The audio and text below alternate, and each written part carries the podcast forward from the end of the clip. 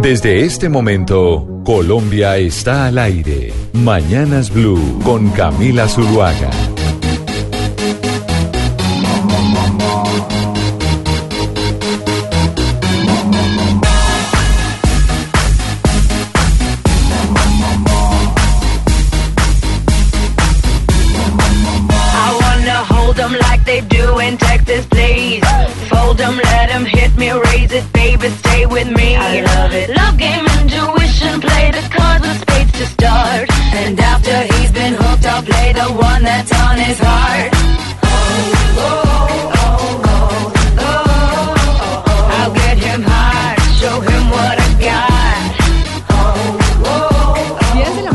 49 minutos. Continuamos en Mañanas Blue. Estamos oyendo a Lady Gaga y le quiero contar por qué estamos oyendo a Lady Gaga, don Pablo Ríos. Muy buenos, bienvenido. ¿Cómo le va, Camila? Y es, lo veo con la camiseta de, de Rusia. Rusia. Esta me la trajeron del Mundial. Ah, usted en contravía lo que está pasando con Estados Unidos, más o menos. Para que no me hagan imperialista. ¿Por qué razón estamos oyendo a Lady Gaga? Porque vamos a tener artistas que se han presentado en el medio tiempo del Super Bowl y hemos- o el Super Tazón, como le dicen eh, los mexicanos. Y es que desde ayer empezamos una serie de cápsulas, una serie de explicaciones sobre este juego norteamericano que tendrá su final este domingo y que es importantísimo. Ayer usted nos explicaba las reglas, ¿no? Sí, el reglamento básico. Lo que, lo que tiene que entender el que se quiera ver ese partido, con lo que les explicamos ayer, puede verlo tranquilo. O sea, el fútbol americano tiene muchas cosas alrededor, muchísimas reglas, el tema de los pañuelos, pero digamos, con los que vi, con lo que escucharon ayer y que pueden revisar también en la página blurradio.com, pueden ver el partido y disfrutarlo. Bueno, y entonces por esa razón es que hoy tenemos música de artistas que han tocado en el intermedio del Super Bowl, porque el Super Bowl es deporte, es música, es publicidad, son muchas cosas en Es torno al entretenimiento. Los eh, norteamericanos que son magos en el entretenimiento, pues este fin de semana se tiene el evento más visto en los Estados Unidos por televisión, pero además tuvimos el dato del día en que más se come aguacates en el mundo, Sí. aguacatejas, y además el día en que más se consumen alitas de pollo, ¿no? Claro, porque digamos ese es el plan de los gringos para ver el partido. Algunos comen alitas, otros comen nachos con guacamole y por eso es el tema de- del aguacate. O algunos también hacen un asado y mientras eh, Una comen- barbacoa. Una barbacoa, sí. Y mientras hacen eso ven el partido y lo disfrutan. El partido dura aproximadamente tres horas. O sea, inicia a seis, y media de la, tarde, y está terminando hora de Colombia nueve y media. 10 de la mañana, 41 minutos. Por esa razón estamos oyendo a Lady Gaga.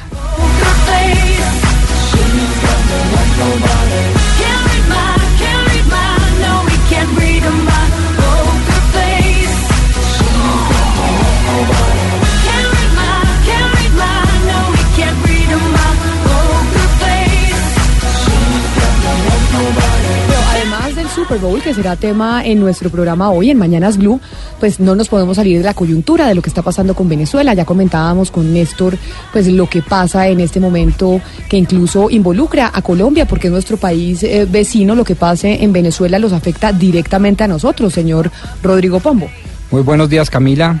Pues usted lo ha dicho, es que nos involucra y nos involucra de manera directa. Es nuestro vecino, tuvimos una historia compartida muy estrecha, los vínculos sociales son innegables y los económicos ni se digan. De tal manera que todo lo que pase en el vecino país tiene repercusión directa, inmediata y muy efectiva en el espacio colombiano. Por eso hemos eh, tenido una pregunta hoy un poco distinta para nuestros oyentes y los vamos a retar un poco a la atención.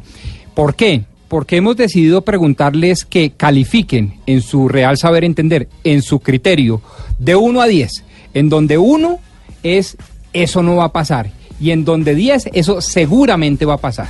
Califiquen de 1 a 10 si es posible, si ustedes, queridos oyentes, creen que haya o puede existir una guerra inminente con Venezuela. Si usted cree que va a haber guerra inminente, pone 10. Si usted cree que eso simple son, simplemente son chismes de periodistas o de políticos desinformados, pone 1. ¿Le parece bien la pregunta? Me parece perfecto, perfecto. Entonces repitámosla. repitámosla, ¿no? Pues para que Señor siempre, oyente, siempre se dice que hay que repetir y repetir y repetir para que le quede y le quede y le quede en la cabeza. Perfecto, me parece muy bien. Califique de 1 a 10, donde 1 es que no va a pasar guerra con Venezuela y 10 es que hay una guerra inminente con Venezuela. Califique, señor oyente, de 1 a 10. Y los queremos escuchar en el 316-415-56... No, 316-415-7181. ¿Ya se lo aprendió, Pombo? 316-415-7181. Ese es nuestro teléfono, el de Mañanas Blue. Solo de Mañanas Blue cuando Colombia está al aire. Usted se comunica con nosotros a través de WhatsApp. Le quiere mandar un saludo al señor Pombo, a la doctora Ana Cristina en Medellín, a don Hugo Mario Palomar. Se lo puede mandar a través de ese WhatsApp también en el Valle del Cauca o a don Oscar Montes en Barranquilla. Ahí nos saluda. Pero también en esta oportunidad queremos que nos envíe su mensaje sobre la pregunta del señor Pombo. De 1 a 10, ¿usted qué tan factible cree que puede haber un enfrentamiento bélico entre Colombia y Venezuela? Igual vamos a ir desarrollando el tema con diferentes expertos para hablar y que nos vayan dando sus respuestas. Pero entonces hago una ronda rápida por la mesa de trabajo para hacerles esa pregunta. Ana Cristina, en Medellín, usted de 1 a 10, la pregunta que plantea Pombo, ¿qué tan factible cree que puede ser un enfrentamiento entre las dos naciones? Eh, Camila, buenos días y buenos días a todos los oyentes. Yo creo que cero, porque no depende solamente de Colombia y Venezuela, sino también hay una comunidad internacional muy seria en la toma de decisiones. O sea, no nos mandamos solos, eh, no estamos solos. Entonces, por la comunidad internacional creo que no hay esa posibilidad. Y don Oscar Montes en Barranquilla, la misma pregunta. Vamos a hacerle el, eh, la pregunta a todos los integrantes de la mesa. Hola Camila, buenos días, un saludo para todos. Eh, mire, ¿se acuerda que en una oportunidad se decía, creo que fue en la época de, de Alfonso López, que cuando en Venezuela estornudaba, a Colombia le daba gripa? Y cuando en Colombia no estornudaba, en Venezuela les daba gripa. Porque así de estrechas son las relaciones que hemos tenido los dos países durante muchísimos años. Una relación histórica, hermanada. De tal manera que yo creo que la respuesta es uno. Uno. De Uno. 1 a 10, uno. O sea, Sí. Ana Cristina cero, usted uno. Bueno, vamos subi- subiendo en, en, eh, en probabilidad muy bajita, ¿no? Y don Hugo Mario, ¿usted en el Valle del Cauca? Pues eh, Camila, yo no creo que Colombia, que ningún colombiano esté interesado en irse a una guerra con el vecino país de Venezuela, pero recuerde usted que estamos en medio de dos liderazgos bastante atípicos. Por un lado, el liderazgo de Nicolás Maduro en Venezuela, que es un hombre que no tiene mucho que perder declarando la guerra a Colombia, en cambio sí puede tender una cortina de humo sobre toda la crisis que está afectando a su país. Y por otro lado, Donald Trump, que es el líder de los Estados Unidos y que no creo que haya sido una coincidencia lo de los 5.000 eh, soldados que enviaría ese país a Colombia y que apareció en este escrito eh, en las últimas horas durante esa conferencia de, de prensa de, de Bolton. Yo creo que es, es posible, es posible que Trump y, y Maduro terminen enfrentados y Colombia en la mitad de esa confrontación. Y le pregunto a usted, señor Pombo, ¿usted qué fue el que planteó la pregunta? Pero Hugo Mario, ¿qué dijo? ¿Qué número? En- No, uno dijo número, dijo que es posible, pero es verdad, Hugo Mario, usted no dijo número. Yo creo que, que puede ser dos. Ah, yo, bueno. Yo me la juego con el mismo dos de Hugo Mario por las mismas razones y agregaría una adicional. En tiempos contemporáneos, después de la caída del muro de Berlín, por poner alguna fecha, eh, es muy difícil las llamadas confrontaciones bélicas tradicionales, es decir, entre estados de derecho. pero también eh, reconozco que en el vecino país hay un gobierno tiránico eh, de extrema izquierda que puede hacer cualquier cosa para aferrarse al poder. Y en ese cualquier cosa, pues no descartaría uno la posibilidad, aun cuando lejana, de un ataque convencional a las fronteras orientales de Colombia. Eh, eso sumado a una presión internacional comandada desde unos poderes bastante distantes de nosotros, como podría ser China, Rusia por un lado, un poco Turquía y Estados Unidos por el otro, pues, eh, pues me lleva a mí a hablar de un 2. Es improbable o es poco probable, pero no descartable del todo. Pues precisamente eso es lo que queremos saber de ustedes, de 1 a 10. ¿Ustedes qué creen? ¿Están de acuerdo con la mesa de trabajo, que es muy bajita la probabilidad de un enfrentamiento bélico? ¿O creen que es posible? ¿O creen que frente al panorama internacional que estamos enfrentando con Donald Trump en los Estados Unidos a la cabeza, cuando vemos un régimen o un gobierno de Nicolás Maduro completamente asfixiado, un eh, gobierno de Iván que ha dicho que no, pues que no contempla el- la confrontación eh, bélica, pero con los ánimos tan, tan caldeados como están en Colombia. ¿Usted cree que eso puede ser así? Esperamos sus mensajes en el 316-415-7181. Son las 10 de la mañana, 48 minutos.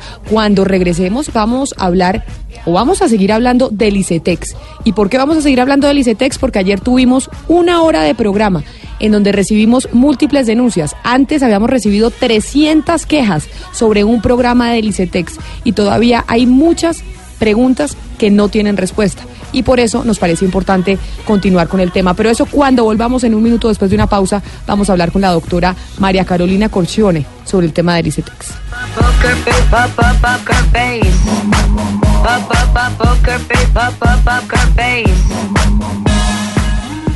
Cuando Colombia está al aire, las preocupaciones de los oyentes también lo están. Si tienes denuncias desde cualquier parte de Colombia, escríbenos a colombiaestalaire@bluradio.com. Cada caso tiene su espacio en Mañanas Blue cuando Colombia está al aire. Blue Radio, la nueva alternativa.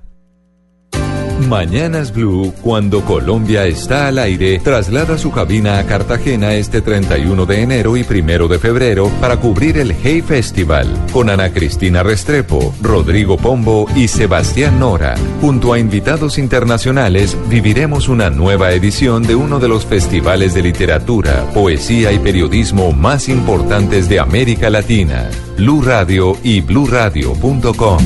La nueva alternativa de la interpretación de los hechos en diferentes tonos. Mañanas Blue. Mañanas Blue. Colombia está al aire. Como se los mencionábamos, vamos a hablar de ICETEX porque ayer presentábamos una denuncia de más de 300 personas que tuvieron un crédito con el ICETEX y que denuncian irregularidades, cobros eh, de más plata, que se, nos, que se pierden en los pagos que ellos realizaron, que no aparecen en el sistema. Es decir, cientos de quejas alrededor del ICETEX. Y por esa razón empezamos a indagar quiénes estarían pues vigilando al ICETEX en este caso quién es la superintendencia financiera, sería la que estaría vigilando los créditos que da el ICETEX a los colombianos que quieren estudiar. Y Diana, ¿con qué nos encontramos en medio de esa indagación?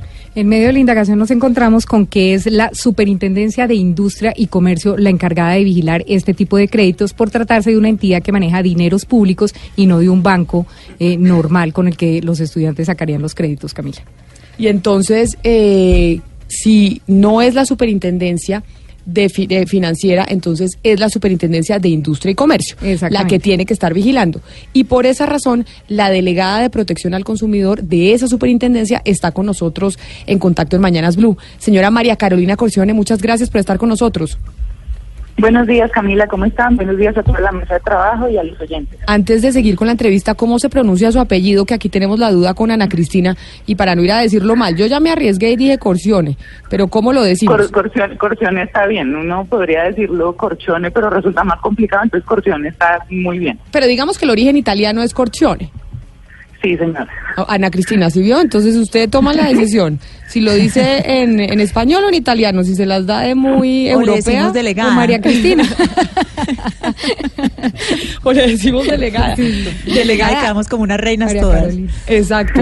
Entonces, delegada María Carolina, delegada de la Superintendencia eh, de Industria y Comercio. Es que, como le decíamos con Diana, ayer teníamos pues toda la investigación, denuncias de gente que ha pedido créditos con el ICETEX y que les están cobrando más, que no se registra el pago, etcétera, etcétera. Nos comunicamos con la Superintendencia Financiera y nos dicen que no son ellos que les corresponde a ustedes. Ustedes. ¿qué saben de estas irregularidades o de estas denuncias que tienen personas que han pedido los créditos con el ICETEX? Camila, este no es un caso nuevo para nuestro conocimiento en la Superintendencia de Industria y Comercio. Eh, antes del 2017, digamos en una vigencia anterior a esta época, habíamos recibido aproximadamente 1.700 denuncias ya con la misma problemática que presentan los consumidores y en ese momento decidimos, eh, de pronto el término no es el, el legal, pues hacer una especie de intervención al ICETEX donde revisamos qué estaba pasando y nosotros les dimos una serie de órdenes de inmediato cumplimiento en la medida de robustecer la información que se le está dando a los consumidores, la forma en que se le está dando a los consumidores, de migrar correctamente los datos, porque una de las problemáticas es que yo ya pagué mi crédito educativo y resultó reportado en centrales de riesgo o no me quieren entregar el pase y. Entonces nos dimos cuenta que había un, problema de información que se, le estaba dando a los estudiantes que habían pedido el crédito, un, un problema del manejo de, la, de estos datos asociados a cada uno de los créditos y eh, le dimos una serie de órdenes al ICETEX para que pues arreglara la casa por dentro. Estas órdenes, con la vigilancia que hemos hecho, pues se cumplieron, tenemos el registro del cumplimiento de esas órdenes en su momento y de hecho pues las denuncias que hemos recibido han disminuido eh, pues notoriamente. Eh, adicionalmente, en lo corrido del, desde el 2017 hasta, hasta hoy, hicimos un acuerdo eh, no expreso, pues sí expreso, pero no, no eh, plasmado en un acto administrativo, en donde apenas nosotros recibiéramos una denuncia por parte de un consumidor, uno de estos estudiantes que ha pedido sus créditos, en donde estuviera solicitando, mire, me están liquidando mal el crédito, no entendí las tasas de interés, no me entregan el paz y salvo, nosotros lo remitimos inmediatamente al ICETEX para que ellos den una pronta respuesta a ese, a ese estudiante, a ese beneficiario del crédito. Y hacemos una vigilancia posterior para ver qué respuesta o en qué sentido fue la respuesta del ICETEX y si la respuesta pues no es satisfactoria, insistimos en que la respuesta sea correctamente eh, al, al beneficiario del crédito. Pues a, a dieci- al 17 de enero de 2019 hemos recibido 629 denuncias que han sido traslada- trasladadas al ICETEX y estas 300 que mencionaban ustedes ayer, eh, pues estamos esperando también que nos cuenten a nosotros directamente qué les está pasando para orientarlos y ayudarlos. Muchas veces, y no estoy excusando al ICETEX, que quede claro en esta manifestación, hay un problema de entendimiento de la información que se da sobre el, sobre el crédito el plazo, el periodo de gracia, los intereses, cómo se deben calcular. Entonces, eh, conociendo lo que nos digan estos consumidores, que los invitamos al aire, que nos cuenten, que vengan aquí, pues somos una entidad que está dispuesta a hablar con todos los actores, pues queremos oírlos también, porque esta vigilancia sí la hacemos y es muy difícil desde el Estado estar vigilando, o sea, Superintendencia de Industria y Comercio, Delegatura de Protección al Consumidor, estar vigilando a otra entidad del Estado que presta uno de los servicios más importantes para la educación de todos los jóvenes. Entonces, Delegada, sí consideramos que es un tema muy delicado. Sí, usted nos decía hace unos minutos que pues que fue como un pacto de palabra, pero que no quedó en un acto administrativo. ¿Por qué no? No, porque hace parte de estos razonamientos que tenemos entre el Estado, de, mire, cuando recibamos como una de las formas de, eh, de autocomposición que hemos inventado acá en la superintendencia, les envío la denuncia, ¿cierto? Y usted tramítela y después yo le pregunto, ¿sí? Eh, ¿Cómo resolvió esa, esa petición del consumidor? ¿Sí? Para después, porque el consumidor acá, con el volumen de denuncias que nosotros recibimos, eh, tramitar esa denuncia que se vuelva una investigación administrativa podría no ser eficiente para proteger los derechos de ese, de ese consumidor. Pero la orden que yo les menciono, la orden del 2017, además es un acto administrativo de más de 100 páginas con una serie de órdenes cuyo, cuyo cumplimiento fue eh, posteriormente controlado por esa delegatura.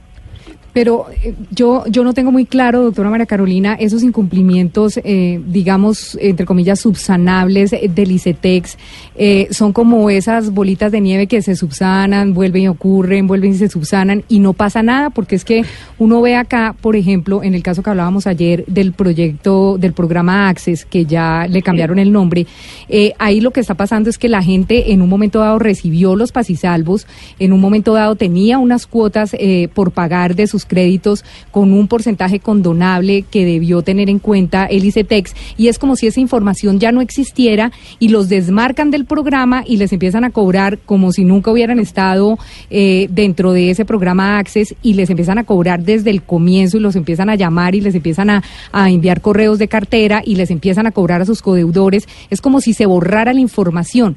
El problema del ICETEX en qué en qué radica, o sea, no, yo no estoy entendiendo cuál es el, el- cuál es el De- de lo que hallazgo de hemos ustedes. evidenciado nosotros es un manejo de los datos de quienes solicitan los créditos, de la migración de datos a una serie de plataformas que tenían en su momento, que se borra, digamos, la trazabilidad de los créditos en muchas en muchas ocasiones. Entonces, y por eso se da información a las casas de cobro, eh, aunque ya creo que el ICETEX tiene esas casas, la cobranza se hace eh, inter- internamente, pero eh, de lo que evidenciamos nosotros en su momento, y como les digo, invitamos a estos consumidores y ya nosotros estamos haciendo las averiguaciones luego de la denuncia de ayer, activamos nuestras eh, competencias de inspección, vigilancia y control. De lo que hemos evidenciado nosotros es un manejo de la información de quienes solicitan eh, los créditos Doctora. educativos. Doctora Corcione, pero lo que uno ve es que ese llamado de atención que usted le están haciendo al ICETEX no está funcionando, porque usted nos habla de que ya hay Sí. 600 quejas de par- por parte de los estudiantes. ¿Qué le falta, Tiene- tiene- digamos, a ustedes en la superintendencia? ¿Le faltan dientes para, digamos, tomar decisiones más drásticas eh, eh, eh, en lo que tiene que ver con el ICETEX, como por ejemplo en otros casos lo ha hecho la superintendencia, cuando se refiere, No, por ejemplo, a los famosos carteles? Es decir, ¿les está faltando a ustedes dientes para, para sancionar drásticamente al ICETEX? Porque lo que estamos viendo hoy y, vi- y escuchamos ayer es que constantemente los estudiantes, los beneficiarios, se están quejando de la manera como son tratados por el ICETEX. Mire, tiene lo que usted está diciendo, tiene absolutamente toda la razón. Nosotros en este momento con estas nuevas denuncias y el volumen, eh, estamos en mora de iniciar una nueva investigación administrativa donde ya no van a ser órdenes seguramente lo que se imparta. Es una posición bastante difícil para la esta superintendencia entrar a multar al ICETEX con las multas que se tienen en materia de protección al consumidor porque finalmente eh, esa esa multa que se impone va a tener que afecta el patrimonio de, del ICETEX y pues sabemos eh, qué delicado es afectar el patrimonio de quien está prestando eh, plata a los estudiantes y a los jóvenes colombianos. Pero sin duda lo que usted está mencionando va a ocurrir en un tiempo muy cercano. Vamos a investigar nuevamente el ICETEX. Esa promesa la hago hoy con la averiguación que iniciamos desde ayer eh, y la revisión de esas denuncias que tenemos eh, de los de los estudiantes. Por Pero, eso, de verdad, invito a estos 300 jóvenes eh, que, que vengan. Es que, delegada, si quieren- de, de pronto es hora de apretar las espuelitas e incluso llegar a los niveles de multar al ICETEX porque usted está a través de estos micrófonos invitando a los usuarios a que acudan a su dependencia para recibir las quejas y sistematizarlas. Pero es que una serie de asociaciones que representan a esos usuarios vinieron ayer y no las sistematizaron. Se las voy a repetir. La primera, hay una modificación unilateral de los créditos por parte del ICETEX en contra de los deudores. Segunda, se cobran las garantías a través de los pagarés de deudas inexistentes, como quiera que ya fueron pagados por los deudores.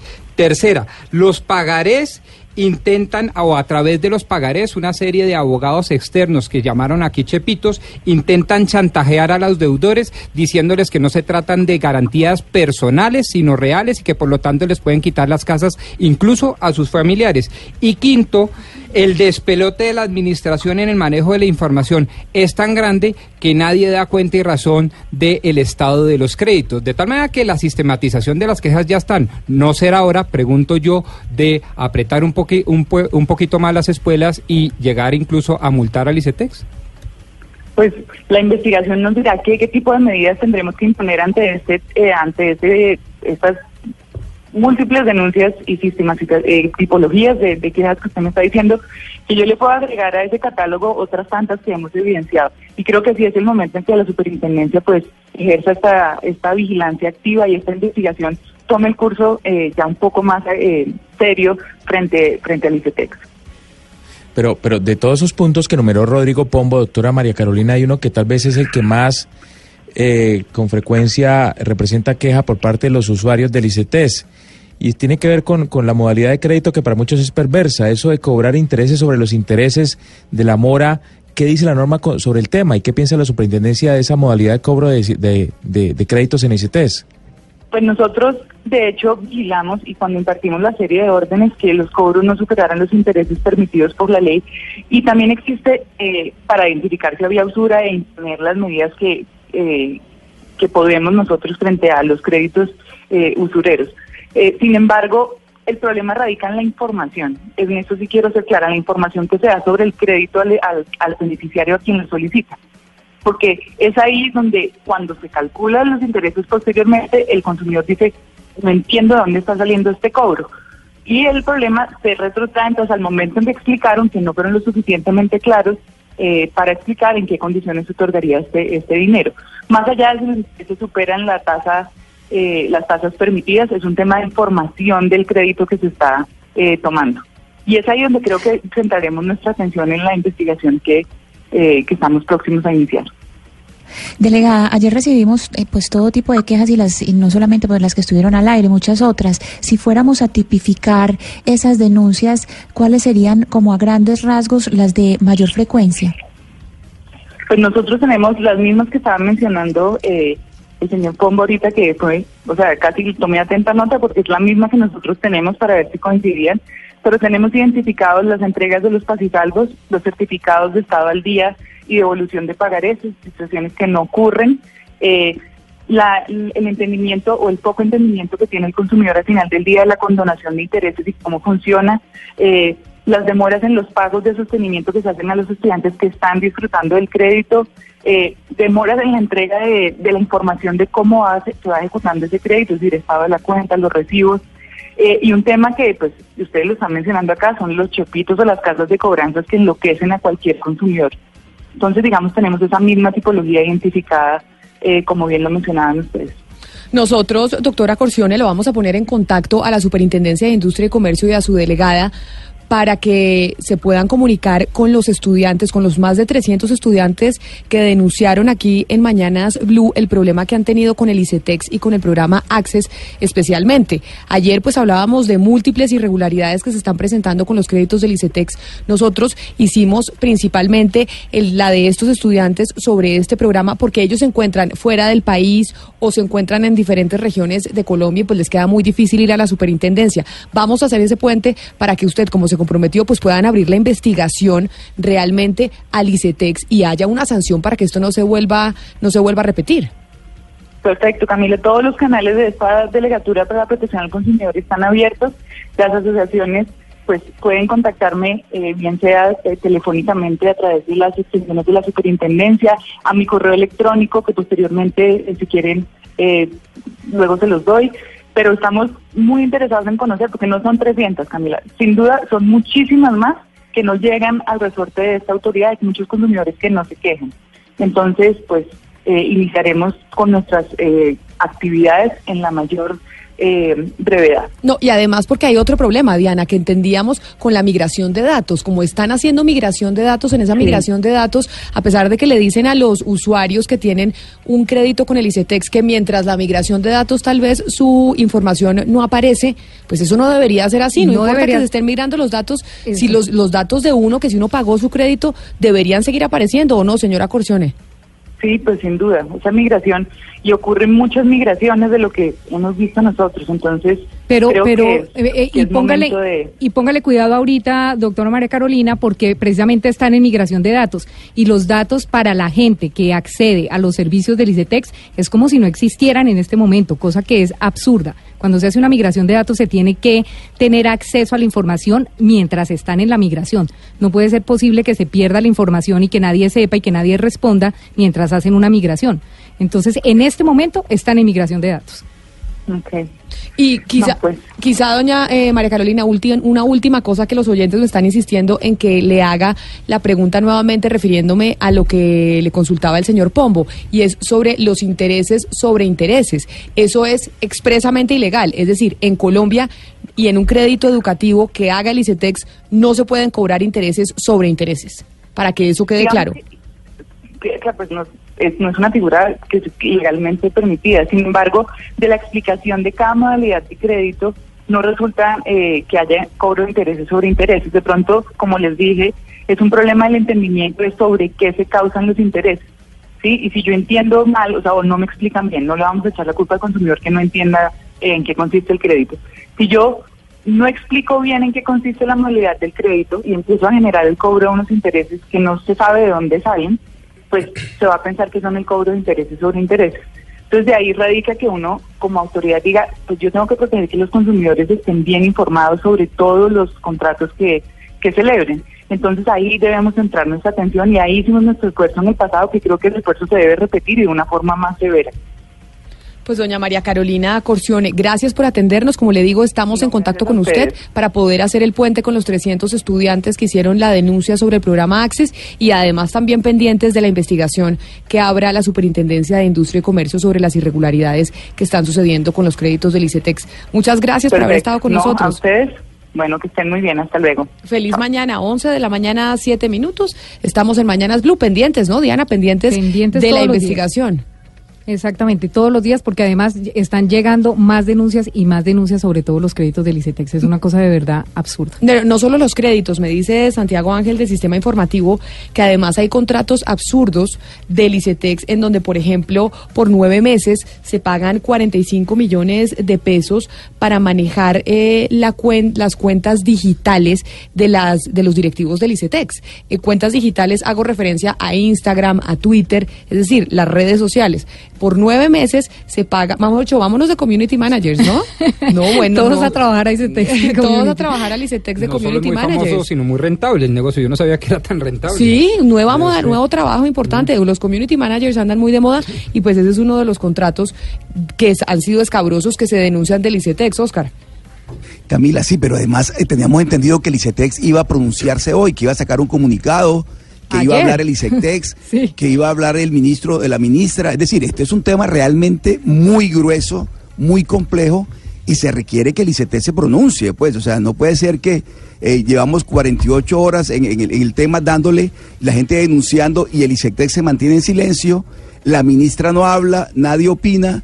Eh, a mí no me parece que eso sea pues el comportamiento correcto de los funcionarios públicos. Pero además no solo, Oscar, porque no ha sido solo la denuncia de los más de 300 estudiantes del eh, programa Access, sino que el fin de semana el periódico El Espectador hizo otra denuncia también, en donde hay estudiantes del programa Serpilo Paga, que ahora se llama Generación E, que por cuenta del no desembolso del ICETEX no pudieron entrar a las universidades, no pudieron entrar, por ejemplo, a la Universidad de los Andes, porque no les hicieron el desembolso y ellos ya estaban listos para entrar a estudiar. Y lo peor es que ellos eh, trataron en algún momento de hacer ver que el problema era la Universidad de los Andes y que qué pasaría si eso ocurría, por ejemplo, en la Nacional. Y resulta que los Andes ya se comunicó, ya sacó un comunicado diciendo, no, qué pena, pero a nosotros, el- por parte del ICETEX, nunca nos llegaron comunicaciones. Entonces, por eso quedaron los cupos eh, suspendidos hasta el próximo semestre.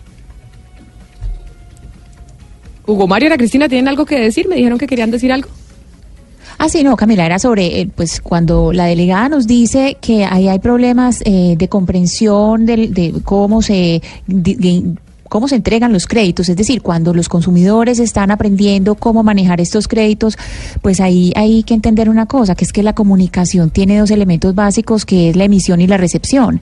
Entonces no podemos decir que solamente la gente no está entendiendo, ahí hay que mirar también cómo se están ofreciendo los procesos de comunicación desde el momento en que se emite, porque si usted se da, eh, es decir, desprevenidamente, métase en la página del ICETEX y mire algunos de los procesos y fíjese lo confuso que es. Es que es una información que es bastante confusa, entonces tampoco es, eh, bueno, y además la delegada fue muy clara en decir que no era solamente culpa del, de- del consumidor, pero hay que mirar también los procesos de emisión de la información porque no son tan claros como uno creería que debieran ser. El ICETEX Pero no tiene que solamente eso, Ana pronunciarse. Cristina. Es, sí, es, es, es además todo lo que pasa con el ICETEX. Es un desastre. Esa entidad pública creo que es, está sujeta ur- con urgencia a un proceso de, de reinvención. Eh, Camila, y además fue tema de campaña. En, las en la campaña presidencial se habló de la reforma del ICETEX, cosa que no se ha hecho hasta el momento. Esperemos a ver qué dice el presidente Duque y la ministra de Educación sobre una posible reforma de este instituto que creo no cumple el objetivo que es promover la educación pública superior en Colombia.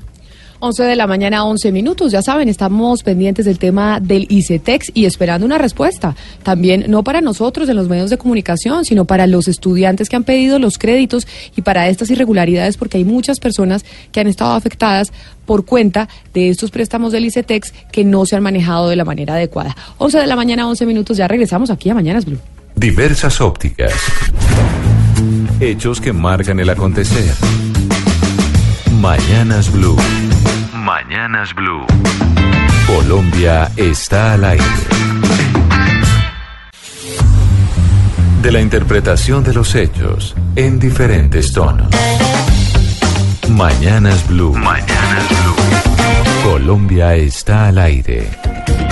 Y estamos al aire preocupados con la situación de Venezuela, porque como lo decía usted, don Oscar Montes, pues se ha dicho siempre, así como se menciona entre Uruguay y Argentina, que cuando pues a Venezuela le da gripa, pues obviamente empieza Colombia a enfermarse y viceversa por la relación tan estrecha entre las partes. Y por eso es que hoy hemos decidido dedicarle tiempo a hablar con diferentes personalidades y empezamos desde ya con una congresista norteamericana. Pero antes de ir con eh, nuestra entrevista con la congresista norteamericana, es eh, fundamental, Sebastián, poner en contexto por qué es importante hablar con una congresista norteamericana en este instante.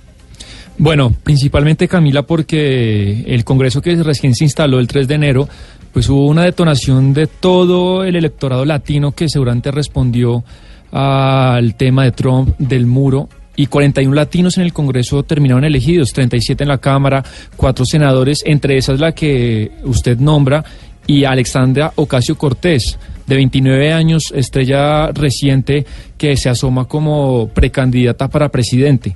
Se desbloqueó el gobierno en Estados Unidos después de 35 días de bloqueo y ya anuncia Camila Trump que el 5 de enero le recibe eh, la invitación a Nancy Pelosi de dar el discurso de la Unión en frente del gobierno de Estados Unidos este 5 de febrero.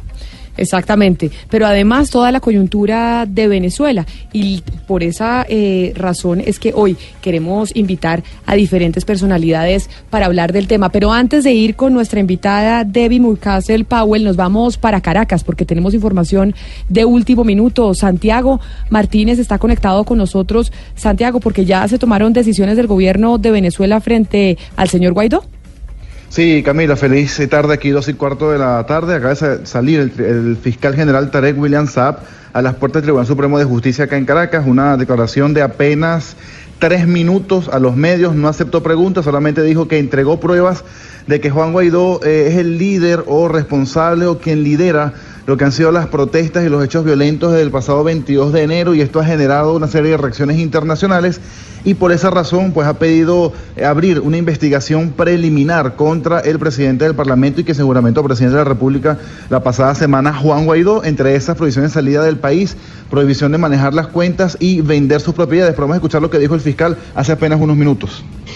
La prohibición de su salida del país. Dos, la prohibición de enajenar grabar bienes muebles y muebles. Tres, el bloqueo de sus cuentas. En función de, repito, estas medidas de carácter cautelar e innominada, que tienen basamento legal y constitucional, le permite al Ministerio Público, como en efecto lo está haciendo, desarrollar una investigación, seguir recabando la suficiente bueno, es parte de lo que dice Camila, el fiscal general de William Saab, lo estará investigando entonces a Juan Guaidó por eh, liderar, como él decía, eh, las protestas violentas del pasado 22 de enero y generar una serie de reacciones internacionales. Esta sería entonces la primera acción legal o judicial que ejerce el gobierno en contra del presidente del Parlamento, quien, por cierto, ya se cuenta en Twitter hacía, hacía alusión a esto que eh, iba a pasar en el Tribunal Supremo de Justicia, hace un llamado a los magistrados y al propio fiscal a que se apegaran a la Constitución de que estaban aún a tiempo de retomar el hilo constitucional. Resumimos entonces medidas cautelares preliminares, una investigación preliminar contra Juan, contra Juan Guaidó, presidente del Parlamento, por parte de la Fiscalía venezolana. Camila. ¿Se repite la historia de, Leopoldo López o no? También en su momento cuando las protestas que protagonizó, que lideró Leopoldo López, terminó encarcelado y parece que esa es la misma suerte que podría correr eh, Guaidó. ¿Usted cree no, que.? No tanto, perdón, no tanto porque a, Leopoldo, López, primero lo metieron preso y luego le, arrancaron un juicio. En este caso están como haciendo las cosas eh, de otra manera. Empezó una investigación preliminar, no lo han detenido y es una, investigación preliminar por hechos violentos, es decir, no en ningún momento están hablando de usurpación de funciones, por ejemplo, que es lo que más decían la semana pasada porque ese juramento presidente de la República viendo otro presidente, ni por otros delitos, sino por eh, una investigación, como dice el, fiscal, preliminar, o sea, ni siquiera es que va a haber un juicio porque además hay que recordarlo, Camila, que Juan Guaidó eh, es diputado y los diputados por ley, en teoría, tienen inmunidad parlamentaria y esa inmunidad parlamentaria pues debe ser allanada por el propio Parlamento, pero como el Parlamento está en desacato, pues puede ser el Tribunal Supremo de Justicia. O sea, hay una serie de eh, em, acciones legales previas antes de poder encarcelar, si es el fin al diputado Juan Guaidó. En principio, una acción preliminar, como dice el fiscal, pero bueno, en sí la noticia es que es la primera acción judicial que ejerce el gobierno en contra de Juan Guaidó. Santiago, muchas gracias. Estamos en comunicación con la demócrata, la congresista demócrata Debbie Murcastle Powell, que tiene 47 años, nació en Ecuador, es decir, es latinoamericana. Ha sido una de las grandes triunfadoras de las elecciones legislativas en Estados Unidos al arrebatarle al republicano Carlos Curbelo el escaño del Distrito 26 de la Florida en la Cámara Baja del Congreso de los Estados Unidos. Así que, señora Murcastle Powell, bienvenida a Mañanas Blue. Muchas gracias por estar con nosotros. Gracias, Camila, por la invitación. Es un orgullo estar entrevistándola, pero además sabiendo que es mujer latinoamericana y que logró un escaño importante en el Congreso de los Estados Unidos. Y quizás por ahí quisiera empezar, porque este año en los Estados Unidos se vio una participación importante de las mujeres, pero sobre todo del Partido Demócrata.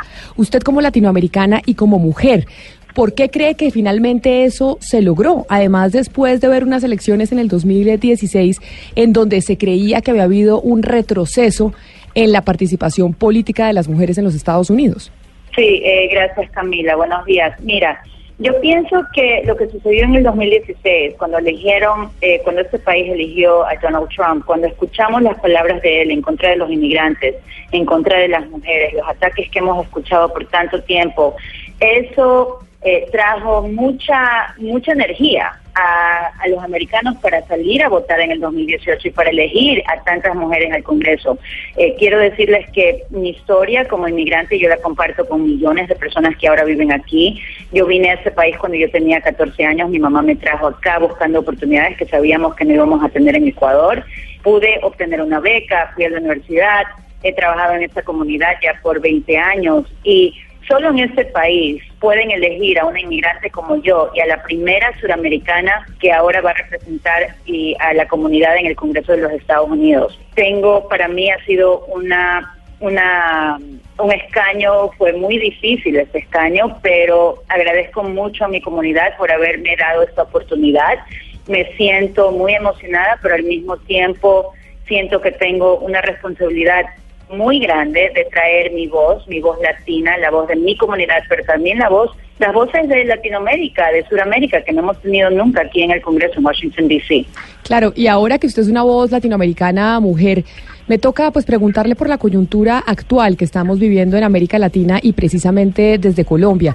Usted debe estar al tanto de lo que pasó ayer, que se ha dado a conocer en las redes sociales, que se vio la agenda del eh, asesor de seguridad del presidente de los Estados Unidos, el señor Mueller, en donde se veía que se estaba hablando de la posibilidad de una llegada de cinco mil soldados norteamericanos a territorio colombiano por cuenta de lo que está pasando con Venezuela. Desde el Partido Demócrata, ¿ustedes tenían conocimiento de eso y cuál es su posición al respecto? Eh, mira, Camila, quiero decirte que yo desde el principio he estado con mis hermanos venezolanos luchando por ellos aquí en el Congreso. Yo me he enfocado más que nada en introducir un proyecto de ley que la voy a introducir hoy en ayuda humanitaria para el país. Estoy pidiendo que el gobierno americano mande la ayuda humanitaria que más necesita. Yo sé que Juan Guaidó es algo que ha estado pidiendo ya desde que tomó a cargo el gobierno la semana pasada. Eh, eh, yo he sido muy clara que para mí Maduro no es un presidente legítimo, es un gobierno ilegítimo y yo sí apoyo al gobierno americano apoyando a Juan Guaidó como presidente interino, eh, pero espero, posición es que yo no pienso que deberíamos de tener ningún tipo de intervención militar en este momento. Tenemos que esperar y apoyar a Juan Guaidó y esperemos que las dos partes puedan solucionar este problema pacíficamente para no causar más violencia en ese país. Claro, pero usted dice que no apoya ningún tipo de intervención militar. Sin embargo, el, el eh, presidente de los Estados Unidos y el gobierno de los Estados Unidos ha tomado una decisión en términos de bloqueo económico, pero sobre todo al suspender cualquier tipo de negociación petrolera con Venezuela. Y eso es un bloqueo inminente que afecta directamente a la población venezolana. Con esas eh, medidas, usted particularmente y desde el Partido Democrático, apoyan al presidente de los, de los Estados Unidos, Donald Trump? Mira, yo pienso que es sumamente importante cortar cualquier tipo de, fondos al gobierno. Yo creo que esas sanciones están directamente dirigidas a la petrolera del gobierno venezolano, así que, que, que se han estado enriqueciendo por todo este tiempo. Yo he estado hablando con muchos líderes de Venezuela aquí y ellos han estado esperando esas sanciones. Yo sí apoyo esa sanción, pero por eso es tan importante mandar ayuda humanitaria, porque el pueblo venezolano no puede hacer absolutamente nada si no tiene acceso, acceso a alimentos, a la medicina. Hemos visto ya por meses que muchos niños están muriendo de hambre. Eh, tenemos un éxodo de venezolanos tan grande que está afectando ahí a, a donde ustedes están en Colombia, Ecuador, a otros países.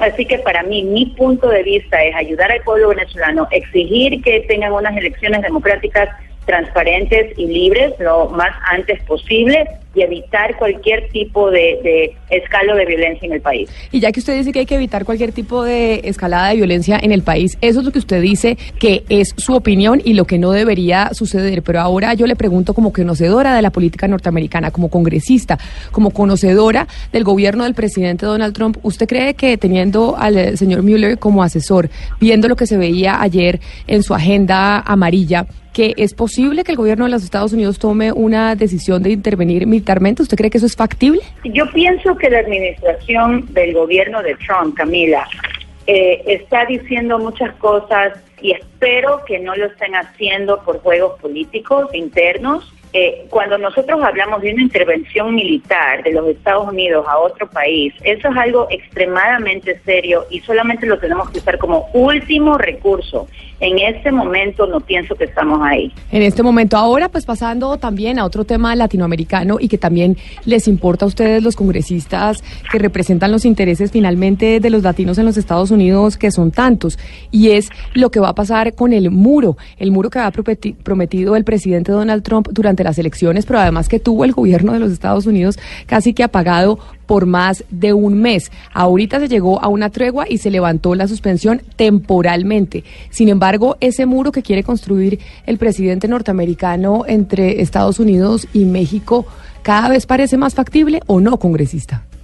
No, Camila, lo que te estoy diciendo, yo pienso que la mayoría de, de los congresistas que estamos aquí en la Cámara Baja no vamos a apoyar un muro. Lo que nosotros queremos hacer es tener un debate para asegurar que la frontera tenga los recursos que necesita para proteger las fronteras. Obviamente queremos seguridad en nuestras fronteras, eh, pero la mayoría de nosotros aquí estamos en contra de un muro. No necesitamos un muro, lo que necesitamos es tener recursos para apoyar y, y contratar a más patru- patrulleros que están ahí en, en la frontera. Tenemos que invertir en tecnología y no en un muro que no va a ser efectivo. Ahora, yo sé que estamos ahorita en conversaciones con la administración para llegar a un acuerdo para evitar eh, tener otro cierre de gobierno que afectó a miles de americanos que no tuvieron su sueldo por semanas. No podemos tener a trabajadores federales aquí en, en este país, no los podemos utilizar a ellos como rehenes para, para apaciguar un presidente que tiene una obsesión con un muro que no es efectivo.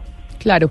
¿Y usted cómo ve el gobierno del presidente López Obrador? Porque finalmente eso también generó un cambio en la política exterior mexicana y casi que un, casi que un viraje en Centroamérica frente a lo que estaba pasando en las relaciones con Estados Unidos. ¿Su percepción como congresista frente a ese nuevo gobierno en México es cuál? Bueno, espero que puedan este, tener un tipo de, relación diplomática entre, en- entre Trump y él. Yo sé que ahora en este momento él no está de acuerdo en reconocer, eh, ha tenido una posición en que no está reconociendo a Guaidó como presidente interino.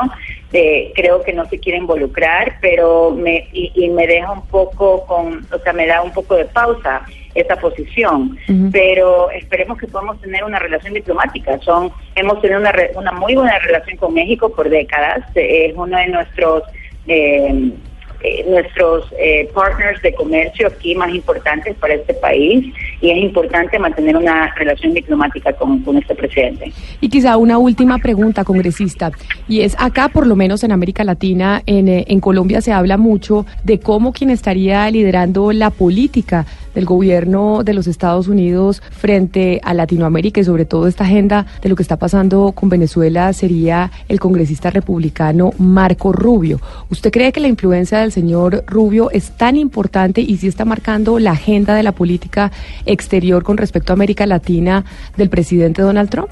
Eh, yo pienso que Marco Rubio ha entendido lo que ha estado sucediendo. Le quiero dar crédito al senador. Para mí este tema es un tema que no debería de ser partidista ni, ni, ni de la Cámara Baja ni de la Cámara Alta. Nos tenemos que trabajar juntos y yo sí pienso que la ley ha sido una influencia para el presidente. Esperemos que le dé los consejos necesarios para poder ayudar al pueblo venezolano. Pero una vez más, Camila, quiero, quiero reforzar mi posición. Y mi, mi posición es esta. El pueblo venezolano ahorita está pasando por una crisis humanitaria. Yo me estoy enfocando aquí en el Congreso para pasar una ley de proyecto para ayudar al pueblo venezolano, pidiendo al gobierno de Trump que mande la asistencia necesaria para eh, ayudar al, al pueblo venezolano. No vamos a poder encontrar democracia en ese país cuando tenemos a miles y miles de venezolanos sin alimento, sin acceso a medicina, y es por eso que ese va a ser mi enfoque en este momento. Pues, eh, congresista Debbie Murcaso Powell, ha sido un placer hablar con usted, como le decía, sabiendo que es mujer, pero además latinoamericana, habiendo llegado al Congreso de los Estados Unidos, pues nos, nos enorgullece desde este sector eh, del planeta. Muchas gracias por haber estado con nosotros. Gracias, Camila. Colombia está al aire. Los Ángeles Rams, los Patriotas de Nueva Inglaterra. Este domingo se disputará la edición 53 del Super Bowl. En Mañanas Blue le ayudamos a entender uno de los eventos deportivos más importantes y vistos del mundo.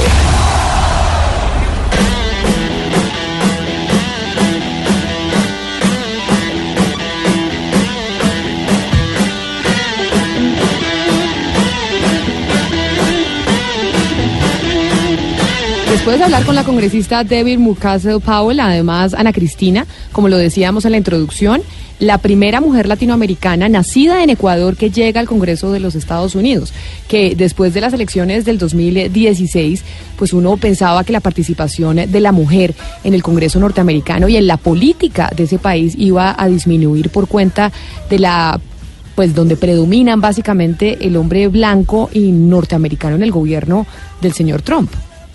Sí, yo creo que estas elecciones fueron como eh, de muchas maneras, Camila, fueron una manera de expresar toda esa resistencia que hay a ese ambiente tan retardatario que está primando en los Estados Unidos y afortunadamente pues es, todas estas elecciones, todas estas mujeres que resultaron elegidas pues son parte de esa resistencia y me pareció fantástica la entrevista. Me parece que, que la voz de ella es, es una voz muy importante y que nos dijo cosas eh, que verdaderamente pues son eh, muy relevantes en este momento, además porque, porque está al tanto de, de, todo lo que está sucediendo con la comunidad latina y que es una de las grandes preocupaciones eh, para todos, digamos, en este momento con el gobierno de Trump. Y como estamos hablando del gobierno de Trump, estamos hablando de los Estados Unidos, pues hablemos del deporte de los gringos.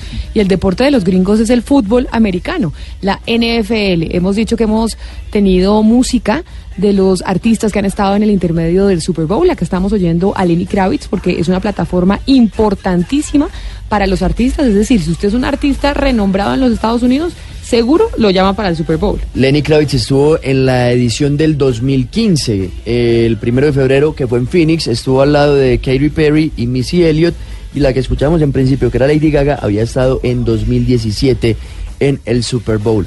Y lo que vamos a hablar hoy, haciendo, siguiendo con el tema de la pedagogía, con este Super Bowl que se va a disputar el domingo, y la NFL, hablemos de la historia del Super Bowl, cómo inició, cuándo fue la primera vez y por qué el trofeo lleva el nombre que lleva, el de Vince Lombardi. Hicimos esta cápsula para explicar un poco de lo que ha sucedido en, a, a, lo largo de la historia en el Super Bowl. A ver, nos vamos con las clases de historia Eso. hoy martes del Super Bowl que nos las tiene preparado el profesor deportivo Pablo Ríos. The passer will do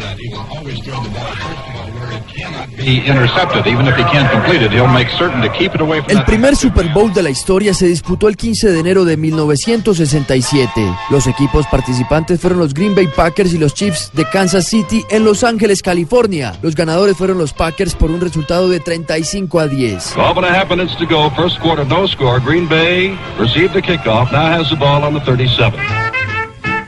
Este partido nació para unificar la Liga Americana y la Liga Nacional de Fútbol Americano, que posteriormente se convirtieron en las dos conferencias de las cuales sale cada uno de los finalistas en la actualidad. Los conjuntos que se enfrentaron en este duelo nunca lo habían hecho antes en la historia, ya que pertenecían a torneos distintos. Kansas City Chiefs have put in an extra linebacker, have taken out Andy Rice and put in a an obvious passing situation.